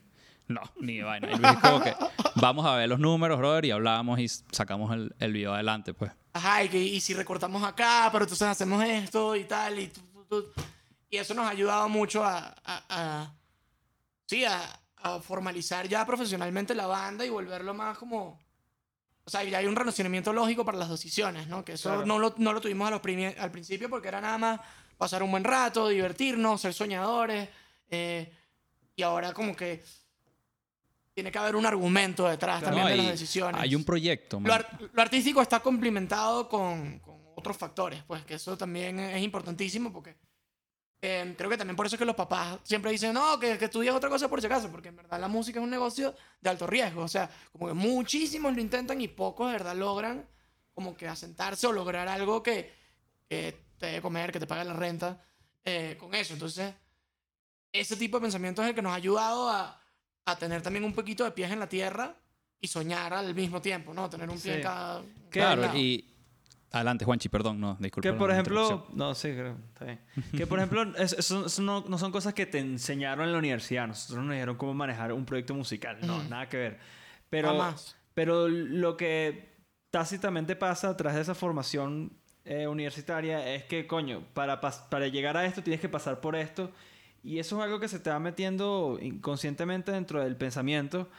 Y, y eso lo, lo vas como adaptando a tus proyectos. Eh, eh, y yo, yo sí creo que eso te lo brinda la, uni- una- la- la universidad. Eh, Claro. Es que hay, hoy hay te un digo, marico, proyecto, que sí, estoy, yo estudié, no sé, weón, es- la historia de Grecia en primer año de carrera, que si es necesario. Te voy a decir, bueno, ok, no, pero, coño, pues sí te da un entendimiento de que para llegar a esto tienes que pasar por esto. Entonces, eso, eso a mí me parece muy importante. Esa estructura Claro, es- también de- es- es clave también. Es como nosotros, cuando has derivado una vaina en tu vida? Nunca. Ujú, nunca. Ni lo van a hacer. Pero te enseña una Nunca, estructura de resolver el problema. triples. No, nunca. Y, y yo creo que lo, que lo que pasaba mucho antes con los misioneros era como que vamos a hacer el disco más arrecho, el video más arrecho. Ahorita es como que Todo basado en el feeling y en el tripeo. en el tripeo. nada. Entonces el único ahorita norte. por lo menos hay un proyecto. Ajá. ¿Cuál es tu objetivo? No sé, hacer un disco.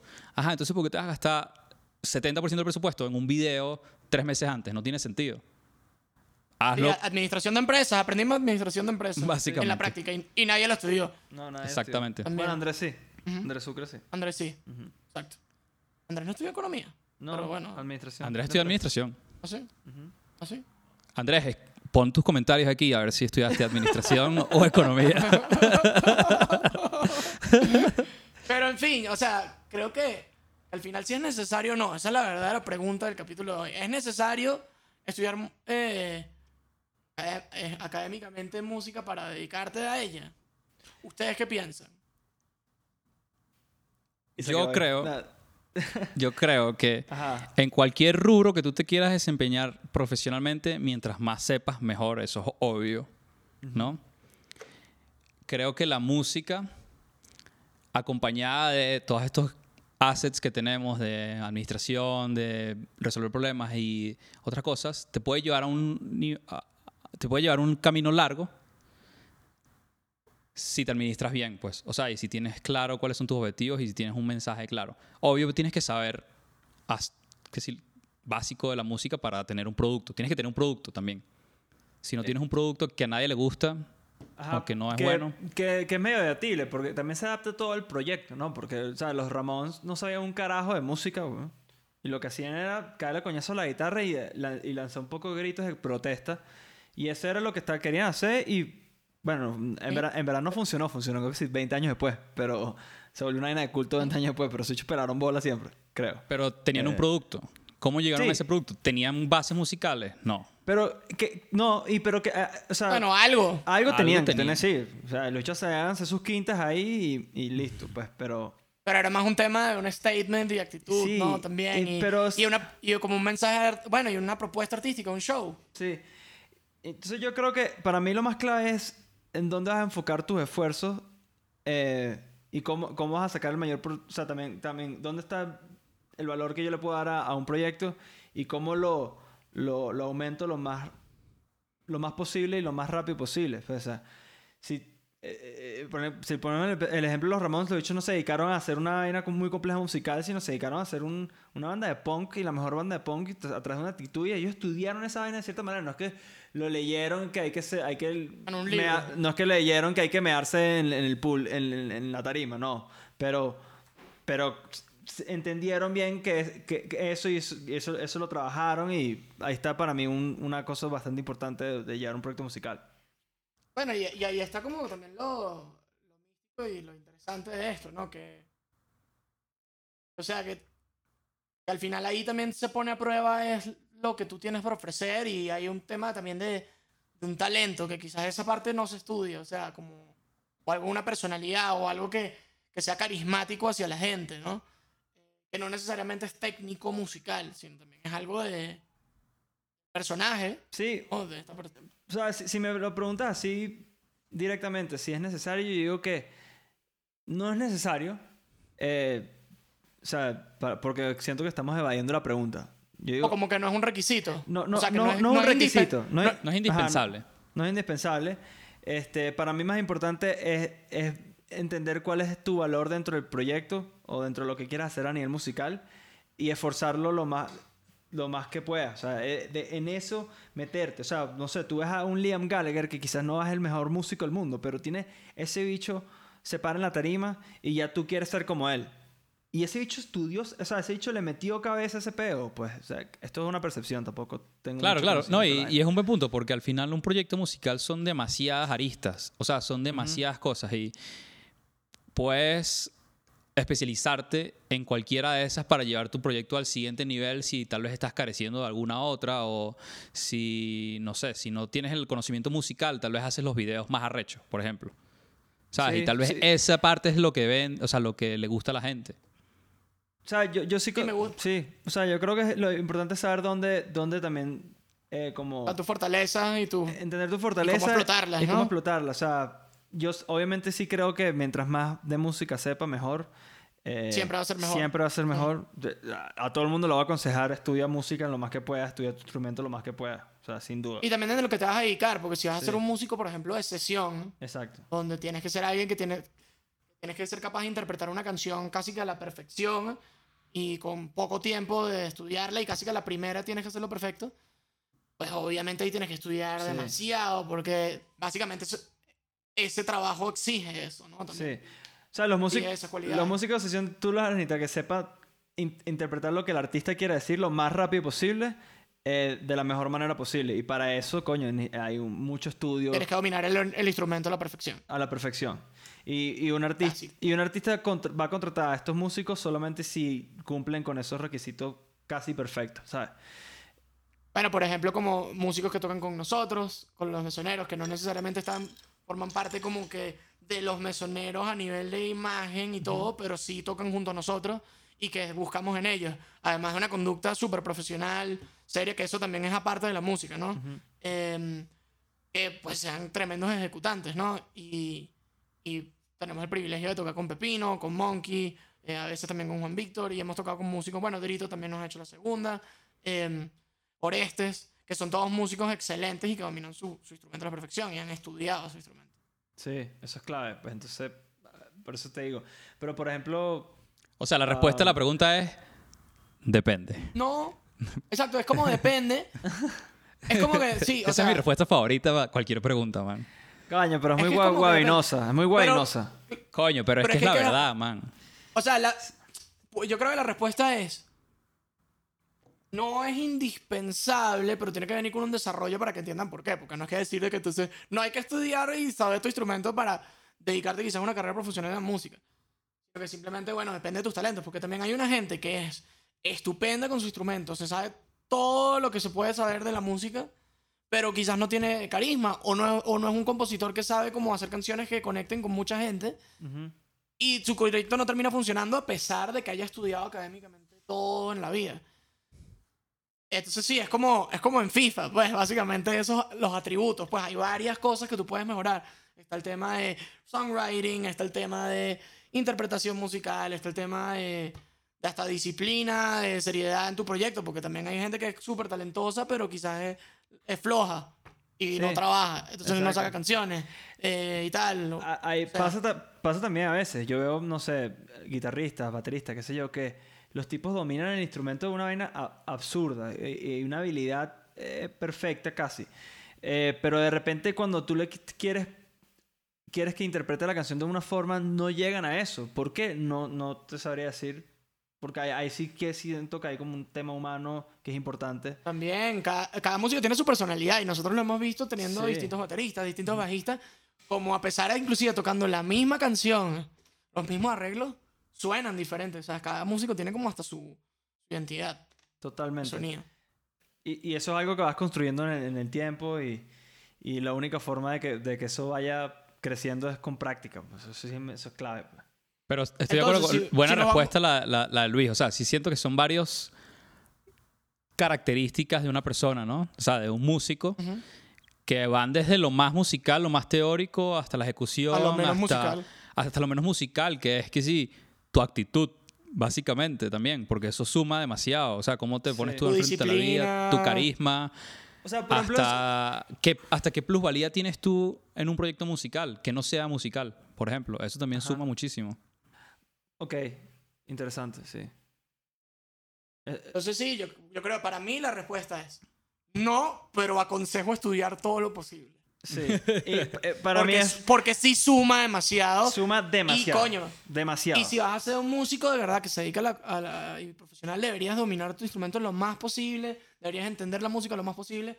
Me he encontrado en la carrera también con muchos artistas enormes que, que de verdad hacen todo por instinto, por feeling. O sea, hay músicos así. Yo me atrevería a decir, aunque no que me sé su historia del pelo, pero músicos quizás como Marley, que tú sabes que.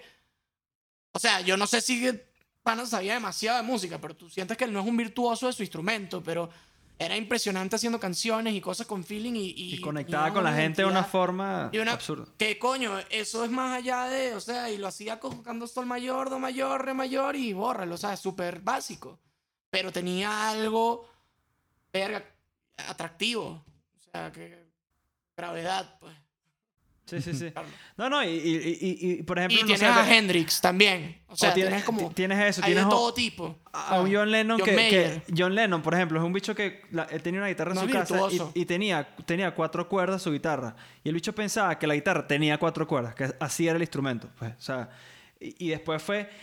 El bicho se fue enfocando más en cómo conecto yo con la gente. Entonces se dedicó demasiado al songwriting, a la actitud, Un a great todo el peo. storyteller. Ajá, entonces básicamente. el bicho Y ese fue lo que se basó él en su y él se vaina. enfocó en eso y él estudió, o sea, él, él le dedicó mucho más tiempo a eso que a otras cosas, porque entendió cuál es su valor dentro del, del, del proyecto, pues. Y su talento, su fortaleza. Ajá, su fortaleza. Entonces, para mí lo más clave, o sea, si digo, si digo no, es, no, es lo, no, es, no es necesario, digo, se- la respuesta es no es necesario, pero lo más importante es encuentra cuál es el valor y tu fortaleza, cuál es el valor que le puedes sumar al proyecto y cuál es tu fortaleza y, y, y agárrate de ahí, pues, y, y, y si le da, obviamente, si le da un valor, porque capaz tu fortaleza, weón, es ser el guitarrista más rápido del mundo, pero el proyecto no te está exigiendo ser el guitarrista más rápido del mundo. O sea, es entender Exacto. ese peo.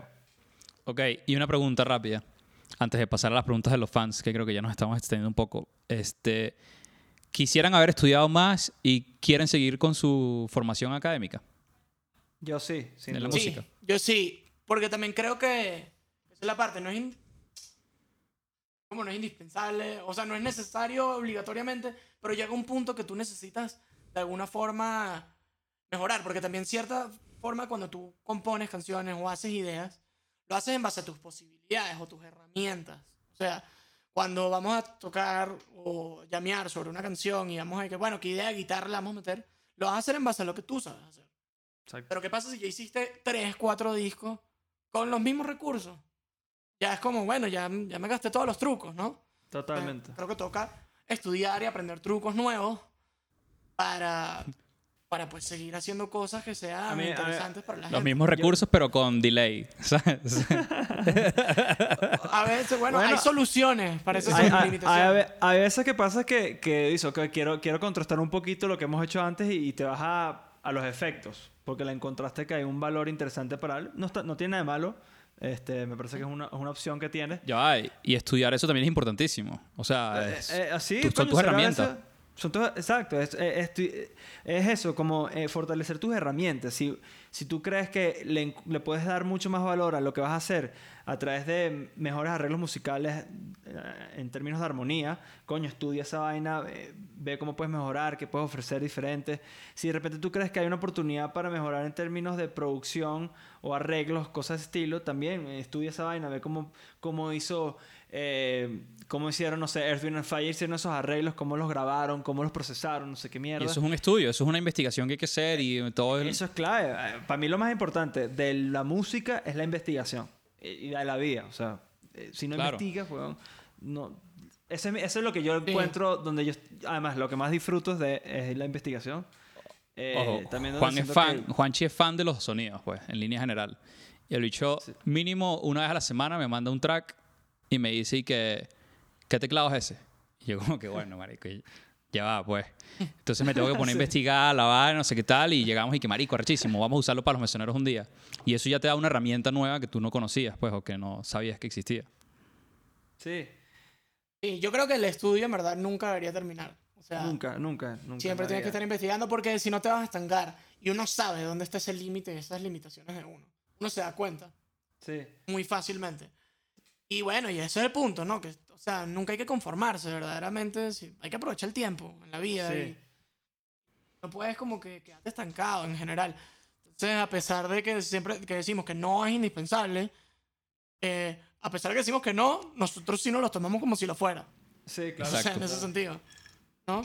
Y Eh, una, una pregunta que no que sabemos mejor. la, Ya. exacto, una pregunta que no sabemos la respuesta. ¿Hay edad para empezar? No. Fíjate, No. mi- mi- mira, que hay casos. Por ejemplo, el Sí Sound System sacó su primer disco a los 40 años. No hay así, creo que fue. Alex Turner empezó creo que a los 19 años, una cosa así.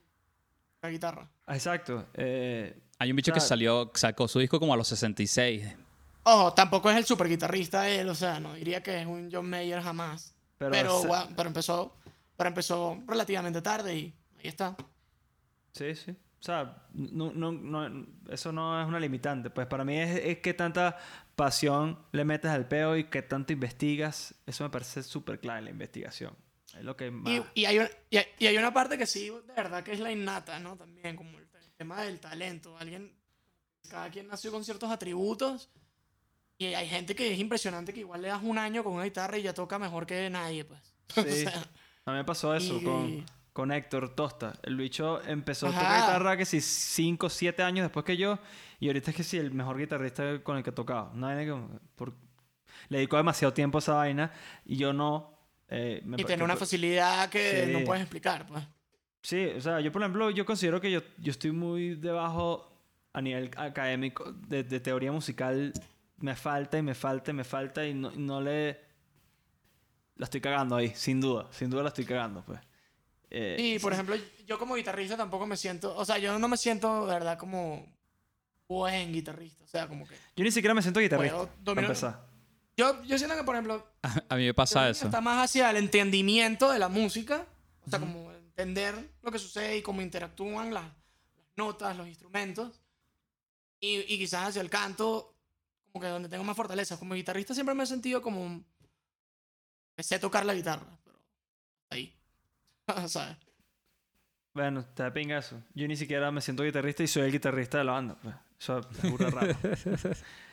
No sé, o sea, hecho, por ejemplo... tú siempre tienes las vai- las vainas peludas en guitarra, siempre las haces tú. Yo siempre me quedo ahí enfocado en cantar y Exacto. ahí apoyar.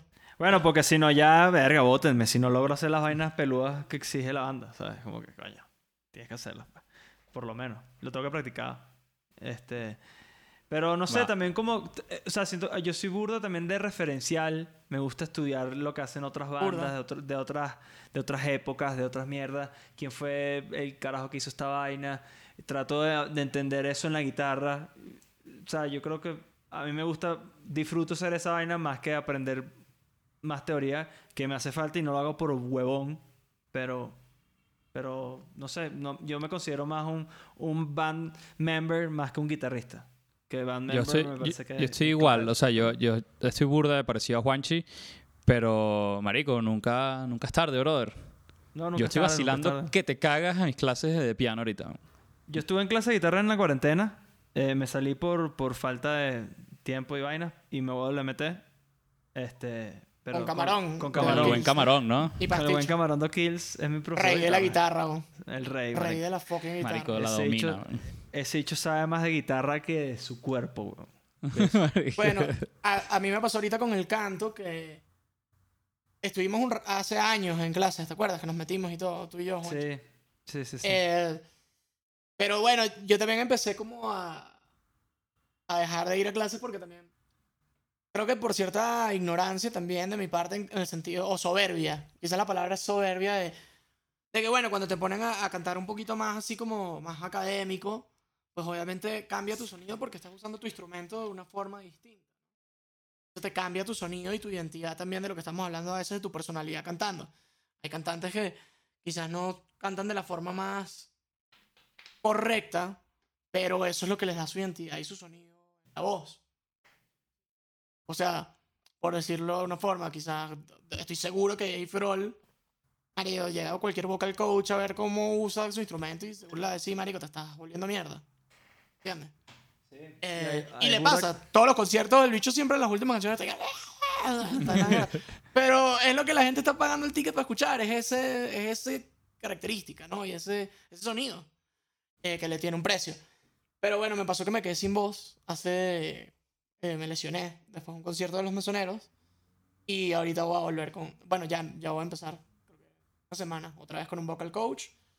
Pues para mejorar mi instrumento y no joderme, pues porque también lo tienes que cuidar, ¿no? Es que eso también es más grave, ¿no? O sea, porque también si lo haces mal, puedes perder tu instrumento. No, no me lo puedo comprar a otra. Exacto, exacto. Mira, Pero vamos a sí. la sesión de, de preguntas. Vale, Vamos. pues. Este Eh, pues yo pensé que largo. este capítulo iba a ser más tranquilo, pero está bueno, estuvo bueno. Sí, man, nos, nos estamos como quedando pegados. Sí, sí, sí, sí. Sí. La recomendación que yo le hago a la, a la gente es que le dé el playback speed más rápido. Porque hablamos buena. Dale, Ajá. pues, Juanchi, empieza tú. Ya que no tengo las... ¿Dónde están? ¿Dónde están las preguntas? Marico, ¿no? ¿dónde están las preguntas? Se Bueno, me yo empiezo. abrir- Dale, sí, que se me olvidó abrir el documento. Este. Voy con unas preguntas de nuestros amigos de fanáticos, nuestros fanáticos de fanáticos. Ana pregunta: ¿Qué los llevó a elegir las carreras que estudiaron? Bueno, sí ya lo hablamos un poquito, ¿no? Un poco lo de ¿Mm? la Ya, familia. básicamente lo cubrimos. Pero solo quisiera puntualmente: ¿por qué ingeniería civil? ¿Y por qué comunicación? Yo, eh, bueno, mi, mi papá, como estudió ingeniería, eh, siempre como que lo tuve presente ahí. Honestamente, siempre fui científico, ¿verdad? Mi forma de pensar es 100% científica. Yo en verdad no, no me siento, a pesar de que la música es lo más humanista que hay, yo me siento muchísimo más científico que humanista. La música yo siempre la he visto, honestamente, como un tema, o sea, hasta casi matemático. O sea, en un sentido, no quiero quitarle el feeling porque Juan Chique se re chica, es que yo... Feeling. Pero eh, el, Eso no punto, me conoce. el punto es... No, pero o al menos es old Juanchi. Juanchi, el presente ya, ya no. Pero bueno, eh, obviamente Exacto. también estoy jodiendo y solo quiero romper bolas. Ajá. Em, pero el punto es Eso de es que... inseguridad de que sí, Luis, para que sepan. Él mejor a mí Siempre lo he visto como, inseguridades. como, como, pat- como patrones, o sea, hay, hay una cosa ahí como matemática e intuitiva. Y de hecho, hasta muchos científicos tienen ese acercamiento a la música. Por ejemplo, eh, Einstein era violinista. Eh, y también, bueno, el guitarrista de Queen, eh, que se me acaba de olvidar el nombre. Brian May, bro. Eh, Brian May. Brian May es astrofísico. Y ese tipo de cosas. Entonces, mm, hay gente que como que pone una barrera entre esas dos cosas y en realidad yo creo que están hasta más unidas de lo que la gente cree. Y, y sí, entonces, ¿por qué ingeniería civil? Porque en verdad siempre he sido científico y sentí una facilidad hacia eso. Ok, Juanchi, tú en 140 caracteres. Por favor. Eh, ok, bueno, yo, yo estudié humanidades, eh, siempre he estado más relacionado al tema humanista. eh, comunicación socia- social parecía una, una alternativa con la que podía, le podía agregar valor a la, a la banda en ese momento. Eh, y eso también tenía como facilidad para la fotografía y, todas esas vainas que, no sé, la imagen y huevonadas de esas. Eh, Y huevo nada Este- de eso. Ajá.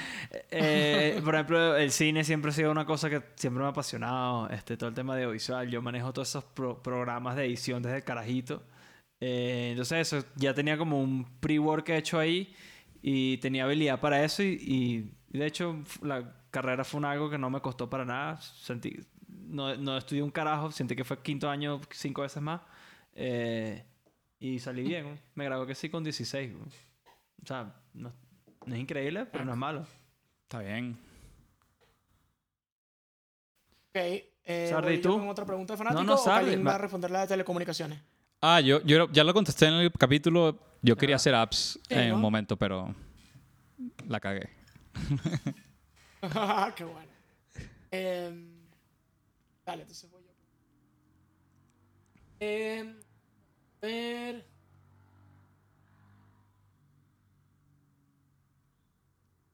¿Con qué micrófono se grabó? Ajá.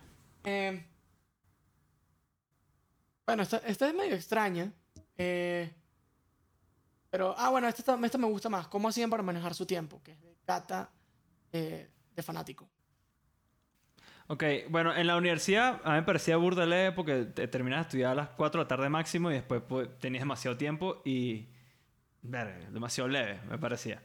Hoy en día sí es, todo el mundo hace muchas cosas a la vez y hay, chamo, todo es un tema de logística. Papa, todo es logística Papa, en la vida. papa. Papi, papi. Papa, es logística en la vida. Sí, Sí, en la universidad enseñábamos como a las súper 5 de la tarde, que sí, hasta las 12 de la noche, ¿sabes? Era una cosa que nos da demasiado tiempo todo. Pero ahorita es como que nos vemos a las 8 y a las 10 ya estamos cansados y tenemos hambre. Y ayer terminamos a las 2 de la mañana, ¿sabes? Y ojo, eso sí, trabajamos más que el, el promedio mundial, sin duda. Un día normal, yo, yo creo que es como que eso, a las 8 nos vemos y a la 1, 2 de la mañana estamos de vuelta después de haber hecho mil vainas durante el día, pues. Es horrible, man. Sí, yo casi no tengo fines de semana tampoco. Es, es desagradable. Ah, no, yo sí Pero los bueno. fines de semana soy in- uno intocable. Sí, sí. Pero bueno, ya veremos No, cuándo pero, pero sí, o sea, la la, la clave es, es organizarse con antelación demasiado Papi. tiempo. Sí. Papi. Papi, logística. Logística. Papi. Ajá, Mira, aquí eh, me parece interesante. Alguien hizo una pregunta para cada uno. Yo Ah, le voy a hacer la de ¿quién La Juanchi. hizo también. La hizo Daniel Orozco. Juanchi, guitarristas que fueron grandes influencias en tu formación musical. Ok. Comenzandito, eh, era bastante ponqueto, entonces yo, yo no, hasta hoy en día no soy como muy fanático del, de los guitarristas, soy más fanático como de las bandas, las canciones. Pero sí, al comienzo siempre fui fan del punk, entonces aprendí tocando todos esos riffs de Blink, Son 41, eh, toda esa vaina californiana de los 2000, finales de los 90. Eh, Off, Offsprings, toda esa vaina. También le entré a NoFX un rato. Nunca fui muy fan, pero sí le metí. Eh, después de, de eso empecé a estudiar, me metí en Metallica. eh, entonces me fui burda fan de James Hetfield por un tiempo. Eh, y creo que, ¿qué más? Bueno, obviamente estudiaba a Eric Clapton, a Hendrix, a John Mayer siempre, desde el comienzo hasta hoy en día. Eh, ¿Y qué otro ese pana. Ah, bueno, y, y, bueno, los, ejemplo- los argentinos, ¿no? Llegaste un momento... No, pero es que somos... Cerati. Cerati sí, siendo guitarrista. Pero por ejemplo, cuando empezamos con la banda, o sea, los veo burda como por, por las etapas. Pues cuando estaba en el EP, me gustaban mucho las guitarras de The Killers, lo que hacía, no me acuerdo el nombre del Dave Conning, algo así se llama. Me gustaban mucho esas vainas Afro- de, regi- de Afro registros súper altos. Este, eh, también mucho lo que hacía eh, eh, The Strokes también en ese momento. Era muy fan de, de Mm. Nick Valenci que, y, y- y Albert Harmon Jr. Los dos, los dos me parecen excelentes guitarristas. Eh, siempre presentes esos bichos hasta hoy en día. Después cuando estábamos en Caiga la Noche me volví extra fan de, de Saint Vincent. Entonces fue cuando me metí en, en el Mm. tema del Foss El y todo Foss. ese peo. Ah, Saint Vincent me encanta, me una- es una de mis guitarristas favoritas. Después que vino... Ah, ah, ah, exacto. eh, me, me salté Indeleble. Indeleble también fue mucho Strokes, 100% Strokes y, y todos los que dije antes de Killers y vaina. Y, y después en Pangea empecé muchísimo a, a estudiar que si George Harrison, a Brian May de Queen y todo el tema de armonizar las guitarras. Eh, también estudié full a Iron Maiden, cosa que yo nunca escuché de carajito. Eh, lo empecé a estudiar para entender esas guitarras metaleras eh, armonizadas. Y qué más así de, de esta época. Bueno, todo el tema del- slide, así súper como medio americano. Eh, pero aunque George Harrison es, es inglés, pero, pero coño, eso también se le atribuye mucho a, a bandas tipo Eagles, eh, que no me, no me sé el nombre de, de él, pero me parece, bueno, de ellos me parecen eh, todos esos bichos siendo guitarristas y lo, lo que hacen son, es brutal. Eh, ¿Qué más así? ¿Quiénes son burdas? De- Marico, Juanchi acaba de hacer que la gente que no toca guitarra se salga del Perdón, ya. podcast. Y listo. Y ahorita estoy... Y se Yo me, aburrí, yo me aburrí, yo me aburrí, Yo me aburrí. de escucharlo. Yo estaba pensando en otra vaina, lo puse en mute en mi cabeza, ¿sabes? Perdón, Digo, perdón, Esperemos que el perdón. pana deje de hablar, weón. Y ya. Y disculpa, Te juro una que disculpa. La, la tensión se me fue para la mierda, weón. Epa, y yo, yo, yo sentí que estaba en piloto automático, como que, no sé, me fui. Marico, ¿cómo Pero ya. esperamos que la gente escuche esta vaina si ni siquiera nosotros, weón? Exacto. Marico, estoy seguro que sí están vacilando, para que sepan. Ajá. Fue un cómico, te lo juro, yo me despisté, weón. Me fui como que. Ay, marico. Pero bueno, ok, cierra, cierra. Close it No, up, ya, close it up. no, ya, ya, ya cerré. Marico, ¿qué más quieres No, que ya no diga? weón? Marico, sí, bueno, no, no, no, para que cierre su vaina. Ajá. Kalin, Kalin, ¿qué? o bueno, ¿Qué? bueno, no sé, era era para cada uno, ¿no? Ah, Kalin, ¿tienes algún recuerdo de tu primer encuentro con el uso de- de un sintetizador? De Daniel Orozco. Ah, sí, sí, sí. Este, me recuerdo que tuvimos un ensayo y antes en los mesoneros no había sintetizadores, sino era puro piano. No sé si se acuerdan de eso. Que usaba un teclado de Luis. Eh, y, y- y llegó, creo que Rob Castillo de Telegrama y dijo que, brother, estamos que sí en el 2006, ya no se usa piano y guitarra, bro. Métete más en los sintes y vaina. Y yo le decía, y yo pensaba y que, brother, este bicho nunca ha escuchado Coldplay, ¿acaso? ¿Qué le pasa? Pero sí me metió la, la, la, la ideita y empecé a ver videos en YouTube y vaina. Y creo que el primer encuentro real fue con el primer sintetizador que me compré, que fue con el Microcord, que yo creo que no dormí esa noche. Fue una locura. O sea, yo no podía creer que hacía lo que quisiera, pues, literal. Y sonidos Era rarísimos. brutal. Era brutal. Era demasiado de esa época. Demasiado de esa Demasiado. época. el- Dominó la escena indie el microcore. Exacto. Ese yo creo que es mi primer recuerdo. Ajá. Y Luis, ¿a qué edad consideras que lograste desarrollar tu songwriting? Songwriting, eh, honestamente, creo que hace muy poco. Siento que. No, pero lo, como- lo- lo tenías en la vena desde bebé, weón. Desde carajito, desde tus primeras canciones, pues. Ajá, creo que, creo que, creo que quizás había un talento como ahí potencial muy cool y desde pequeño hacía canciones, obviamente. Me acuerdo, yo inventaba canciones hasta desde antes de conocerlos a ustedes de estupideces y todo. Pero, pero sí, como que tenía cierta noción de las rimas, de las notas, etc. Eh, y, y bueno, eso como que digamos que fue creciendo con la banda. Fuimos haciendo canciones, obviamente, poco a poco, y creo que cada vez se fueron puliendo. Pero creo que al principio era casi puro talento e intuición. O sea, más que todo. Y también a veces depender de cosas 100% auto- autobiográficas. Em, entonces, a veces como que las canciones salían un poquito más por, por espontaneidad y por, por accidente, ¿no? Pero yo creo que, y eso fue un proceso que pues, para mí pasó por el EP, por Indeleble, fue madurando en Caiga la Noche. Pero yo creo que cuando terminó, yo creo que de refinar un poco, fue ya mudados para acá en México, cuando empecé a dedicarme al tema de, de componer para otros artistas, pero no solo de componer con otros artistas, verdaderamente no creo que solo fue eso, eh, sino también trabajar con Agustín. Agustín me, me, me ayudó a- un poquito a, a concientizar un poquito como cómo se arma una canción. Y muchas cosas que me pasaban antes por intuición y que terminaban quedando bien, ahora como que empecé a tener un poquito más de control y de idea. Por eso digo que es, de- es demasiado importante estudiar, porque al final este era el método también de Berkeley y es el que usa John Mayer para componer, etc. Porque me ayudó como un poquito a, ya tener más poder sobre las decisiones a, la hora de componer una canción. Y eso yo siento que me terminó de refinar mucho más como el, el talento como compositor. Entonces ya las cosas no pasaban tanto por accidentes, sino porque ya quieres ir para allá.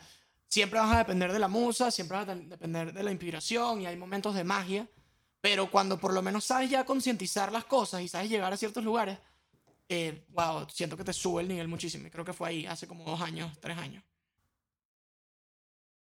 Qué interesante, Eh, Perdón, Luis. también- Interesante. No, no, no, no lo habías dicho nunca. Tampoco. este. Ajá, ¿qué otra pregunta hay? Pero ahora podemos pasar a las personales, porque este es el más largo de la historia. No, sí, además que ya dijimos todo lo que, lo que nos preguntaron. Este es el capítulo de podcast más largo de toda la historia del mundo. Digo, por favor, que sea el más largo en verdad, man. O sea, que no haya uno más largo que este. Ok, voy, voy con las preguntas, pues. Am, ok, ¿cuáles cuáles sienten ustedes que es el, el valor que le más le aportan a la banda? Bastante. Eh, ¿Quién quiere comenzar? Sardi, yo elijo. Sardi va a ser primero. Yo, ok. Yo creo que es. Puedo un proponer una cosa antes. Que Ajá. es que cada quien diga el que piensa que aporta y después los demás respondan lo que creen que esa persona aporta. Ok, o sea, esto es una convivencia. O sea, para verificar si lo que tú piensas que tú aportas. Ah, es está lo que bueno. los otros No, perciben. ¿sabes qué? Pero comencemos primero Ajá. por lo que la otra persona piensa. Mejor. Porque no, porque si me vas a, in- me- vas a influenciar al, al otro. Más sincero Ajá. es que yo, Ah, yo ok, diga Que lo lo que- diga primero Kalin y Dale. después nosotros decimos qué pensamos que él aporta. Dale, dale, dale, dale. dale. Yo Y, ya, creo, y esta es la pregunta para toda la vaina. Sí, sí, sí, sí.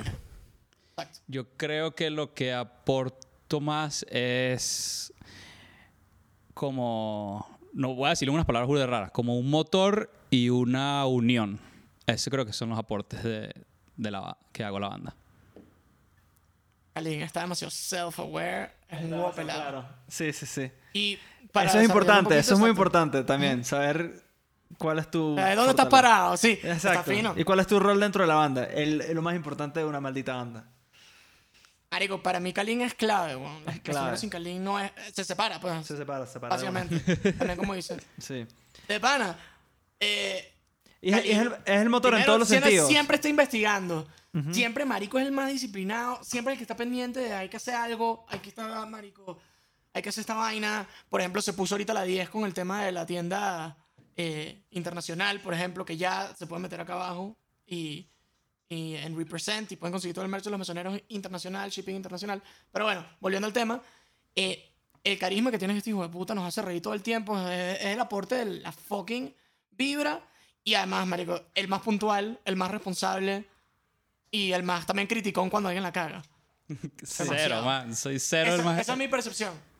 No critico Marico, tanto, man. O sea, La cuando la cagan no en vainas cagar, es para no quedar mal contigo. No por quedar mal con la banda, es por no Ok. quedar mal contigo.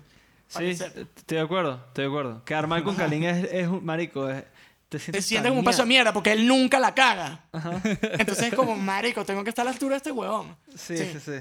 Total. Demasiado. Ok, coño, qué, qué bonitas palabras. Gracias, Luis. Ok, ahora viene, Bueno. viene, viene Luis. Viene Luis. Ok, lo que yo pienso, bueno, obviamente soy. Kalin, obviamente complementa demasiado lo que yo carezco, porque todos saben que soy un borrado de mierda y, marico, mi nivel de atención hacia las cosas es demasiado volátil. Limitada. Ajá, demasiado limitado, tengo este, esa carencia. Entonces, bueno, mi aporte yo creo que, que es obviamente en el tema, sobre todo musical, pues, obviamente el tema de songwriting, de, del conocimiento de la armonía, de, de las canciones. También creo que soy burda de, no sé si me equivoco, pero esta es mi percepción, que soy burda soñador y ambicioso, entonces como que también trato de motivar a, a siempre como buscar vainas y no, no tanto el nivel musical, sino aspiraciones, aspiraciones de, de objetivos, metas, coño. ¿Qué podemos hacer para ser más grandes? ¿Qué podemos hacer para tal? Y, y bueno, y obviamente la parte musical. Creo que ese es mi aporte. Sí. No, sin duda, sin duda es la parte mu- musical. O sea, yo lo veo como hasta más general. O sea, como la excelencia en, eh, en todos los aspectos. Pues, o sea, tú buscas demasiado eso y lo alcanzaste a través del aporte musical. Bueno, lo estás alcanzando. No, no sé si. Vamos a decir que lo, lo buscas. Es una constante búsqueda. Ujú. A través del, de- del, del aporte musical que le das de, a nivel teórico, a nivel de songwriting. eh, además de tu rol como cantante y compositor. Eh, pero sí, o sea, tú tienes un conocimiento musical demasiado avanzado que, por ejemplo, ya nosotros sabemos que, mira, estoy, estoy ya dentro de tu área, marico, y ahí sí te doy, brother, yo confío que las gestiones de este tema lo vas a hacer tú bien en ese, en ese sentido. Entonces, sin duda, eh, eh, da el aporte de eso, musical, Pero yo- el- el yo- más importante. Sí, pero yo agregaría una otra pata que también es un poco la, la, la mente fría. Luis siempre está, brother, ahí diciendo como que, no sé, y que mira, pero al fan no le gustará más hacer esto en vez de lo que están proponiendo. Y que bueno, marico, en verdad tiene razón, sí, vamos a hacerlo. O vamos a hacer esto con estos proveedores que nos dan mejores resultados y mejores números.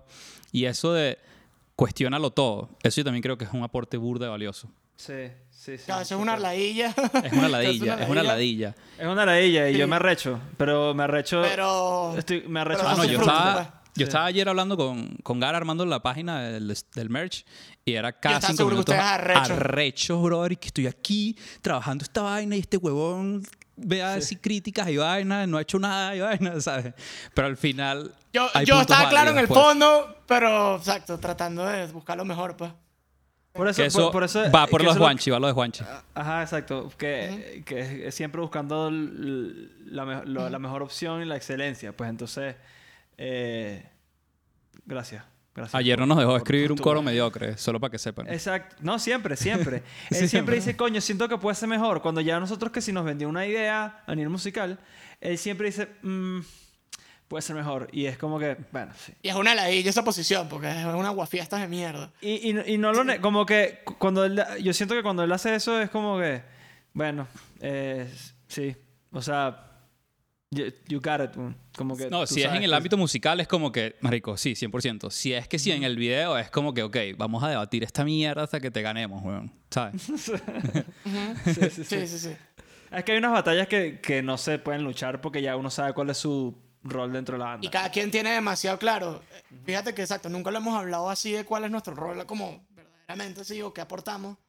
Y fíjate que ya es muy tácito, o sea, y lo que tú has dicho, que cuando es una decisión musical me han dado esa confianza. Juanchi ya a nivel de videos también yo siento de marico. Yo ya casi que ni pregunto cuál es la idea del video, porque yo confío ya tanto en Juanchi. Que me arrecho. Eso me arrecha y todo porque, coño. Verga. Sí, pero, pero te has ganado, porque me acuerdo que comenzando las primeras veces con Clint Hardwood, ahí sí yo era una ladilla y cuestionaba todo, pero ya, ya hay storyboard y, ta, ta, ta, y era una ladilla.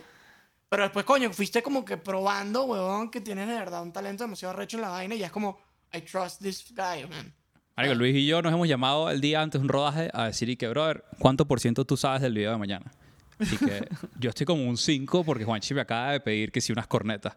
No, yo estoy en un 0, man. Yo no sé nada. Pero ya está esa confianza. Si no estuviera, marico, estuviera rompiendo bolas. No, no me lo vacilo, ojo. No me lo vacilo. O sea, me, me vacilo más que... que... Desconfío en ti. Sí, que coño. se te porque-. Sí, No, que bien. debatamos ideas porque siento que, que ustedes Sí, también... porque es coño, doble ustedes son creativos. Ustedes son creativos y también pueden aportar mucho más. No es que no lo sí. hacen. No, Yo si- siempre Es lo doble, hacen. es doble filo, es peligroso, porque también esa comodidad después como que no te exige y te relaja. No, ajá, y además de eso, pas, coño, yo- es un tema de que si yo, si, no sé, un video nos mete en un peo polémico mundial, es- cae todo en mí porque ustedes no vieron nada. Entonces, es como verdad. que Claro. Eso es un buen punto. no, odio tener esa posición. La idea es que como que si caemos todos, caemos todos, no joda. Ojo, No yo ojo. solo. También Luis está exagerando porque también Luis está del otro lado de la- del espectro, pero cuando estás haciendo una idea, un video y cuando estás no sé qué vaina, siempre estamos rebotando ideas de, marico, Sí, mira sí, este sí. plano, no sé qué vaina, no sé qué tal. Sí. Y Sí, ahí sí, sí. estamos metidos en verdad, pues. O Sí, por lo menos yo, el- intento me darte preocupo de la idea pues. general. Yo solo Sí. casi ya me preocupo es por la idea general. Si la idea es general y el concepto está fino, yo confío que tú lo vas a aterrizar a la manera que tú lo ves y de pinga. Y pues, también sé que ese no es mi- tanto mi talento, el tema. de Exacto. Aterrizar algo visualmente. Entonces tampoco te voy a comentar algo que siento que no domino como tú, pues. Y, Sí, sí, y lo- yo lo que hago es eso, confío en la idea general y le dedico que sí una hora a pensar qué podría aportar yo y te paso que sí un plano de una película que vi a ver si Ajá. te lo vacilas, pues. Me lo vacilo Básicamente. siempre. Sí, sí. Pero bueno, que Juanchi diga la suya, que obviamente va Ya mucho la dijimos, pero bueno. Coño, espero que no sea solo Pero eso. qué más, o pero, sea, que, pero, no- pero si quizás no... solo eso, o sea. No, no, no, exacto, pues, pero Eh, gran parte.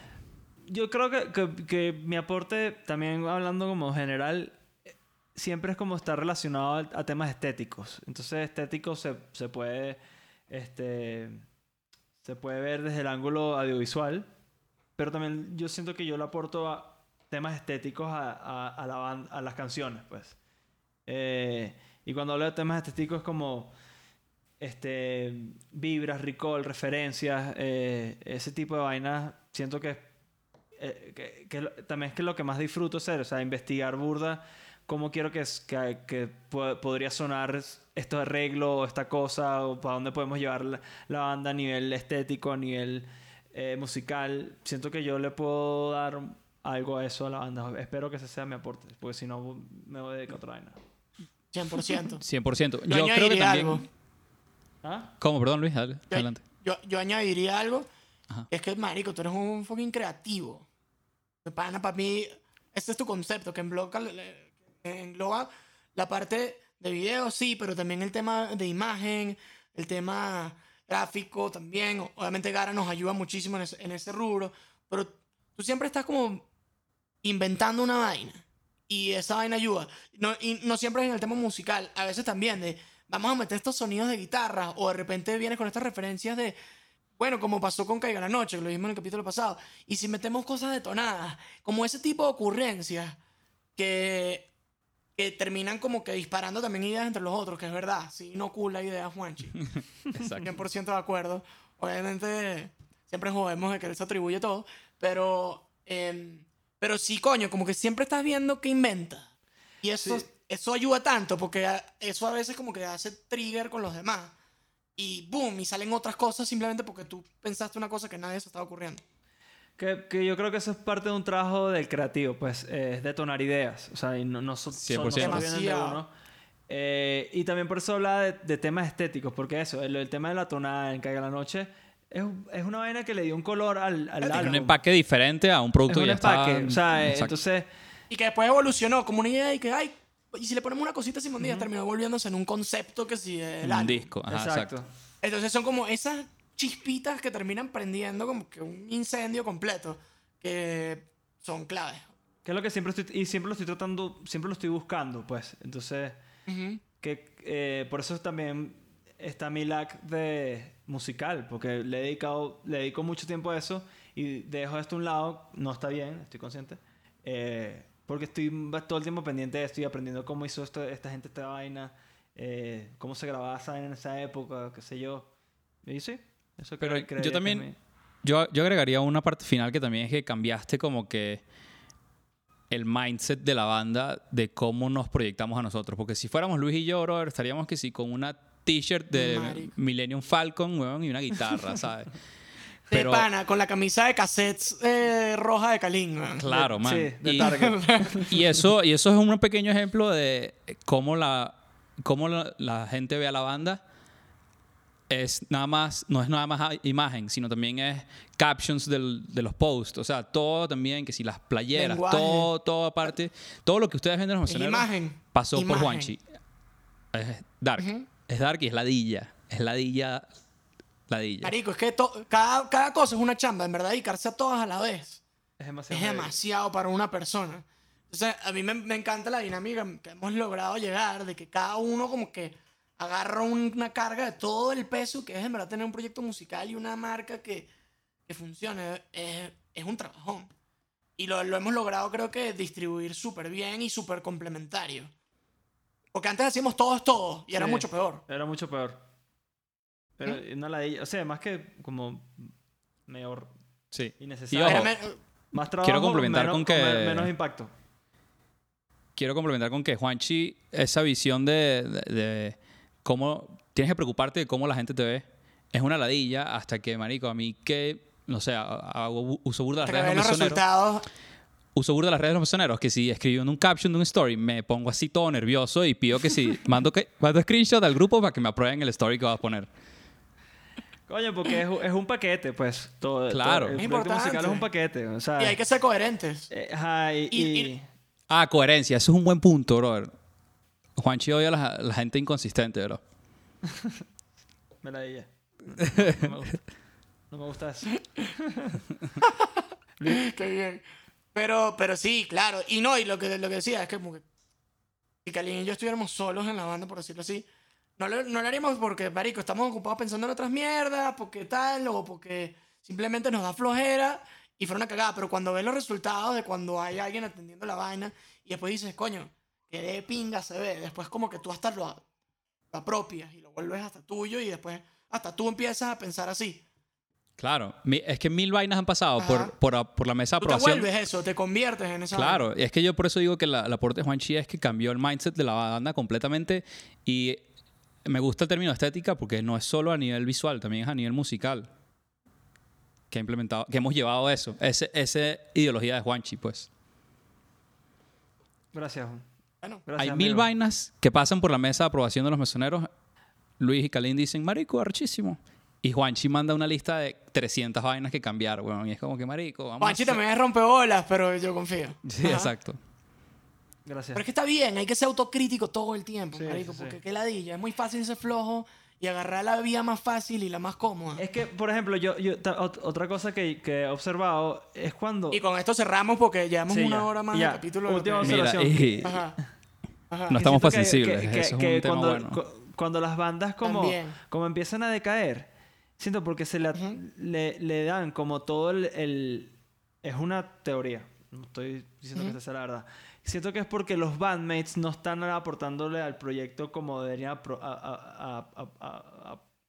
Como deberían... Ok, ¿Sabes? No me acaba de llegar una llamada y ahora yo no tengo video. Yeah, bueno, Eso listo. se me cortó. Se acabó. Pero bien, esto- Entonces- esto, esto es un anuncio que hay que cerrar. Ajá. Listo. Ent- eh, marico, Dale, este, este re- este render vamos. va a ser demasiado largo, mano. Ok, listo. Bueno. Lo importante es conocer su valor dentro de la banda, este, ver cómo fortaleces eso y, y conocer, conocer cuáles son tus áreas de conocimiento, hasta dónde llegó esto y dónde confías y dónde delegas la- las actividades. Eso para mí es lo más clave de, de la formación y el background musical, digamos. Y cuestionar al otro, aunque no sea tu área de expertise. Tal vez no estás de También, acuerdo con algo y, Marico, sí, Siempre. Siempre. Entonces, este, este y- fue y el si te capítulo. critican, Señores, no ya, te pongas se a acabó, llorar porque acabó. no, no estamos para Ah, sensibles. eso también, sí. Eso es política de los mesoneros. No estamos para sensibles. No, Exacto. marico. Qué pálida. Ciérralo, Luis. Bueno, muchísimas gracias a todos. Eh, Estudien. este es el, el- ya este es el segundo capítulo ¿no? de la temporada de, de dónde vienen las ideas. Eh, gracias a todos los que estaban viendo. Ya saben que se pueden meter en la tienda online internacional de los mesoneros en Represent. Acá abajo les damos el link. Y si quieren elegir junto a nosotros los temas de los próximos capítulos de esta temporada, los invitamos a que también se metan el link que está acá abajo en Fanático. Y ahí pueden volverse miembros oficiales del club de fans de los mesoneros. Gracias a todos por ver esto. Nos vemos a la próxima y eso fue todo. Váyalo. Bye.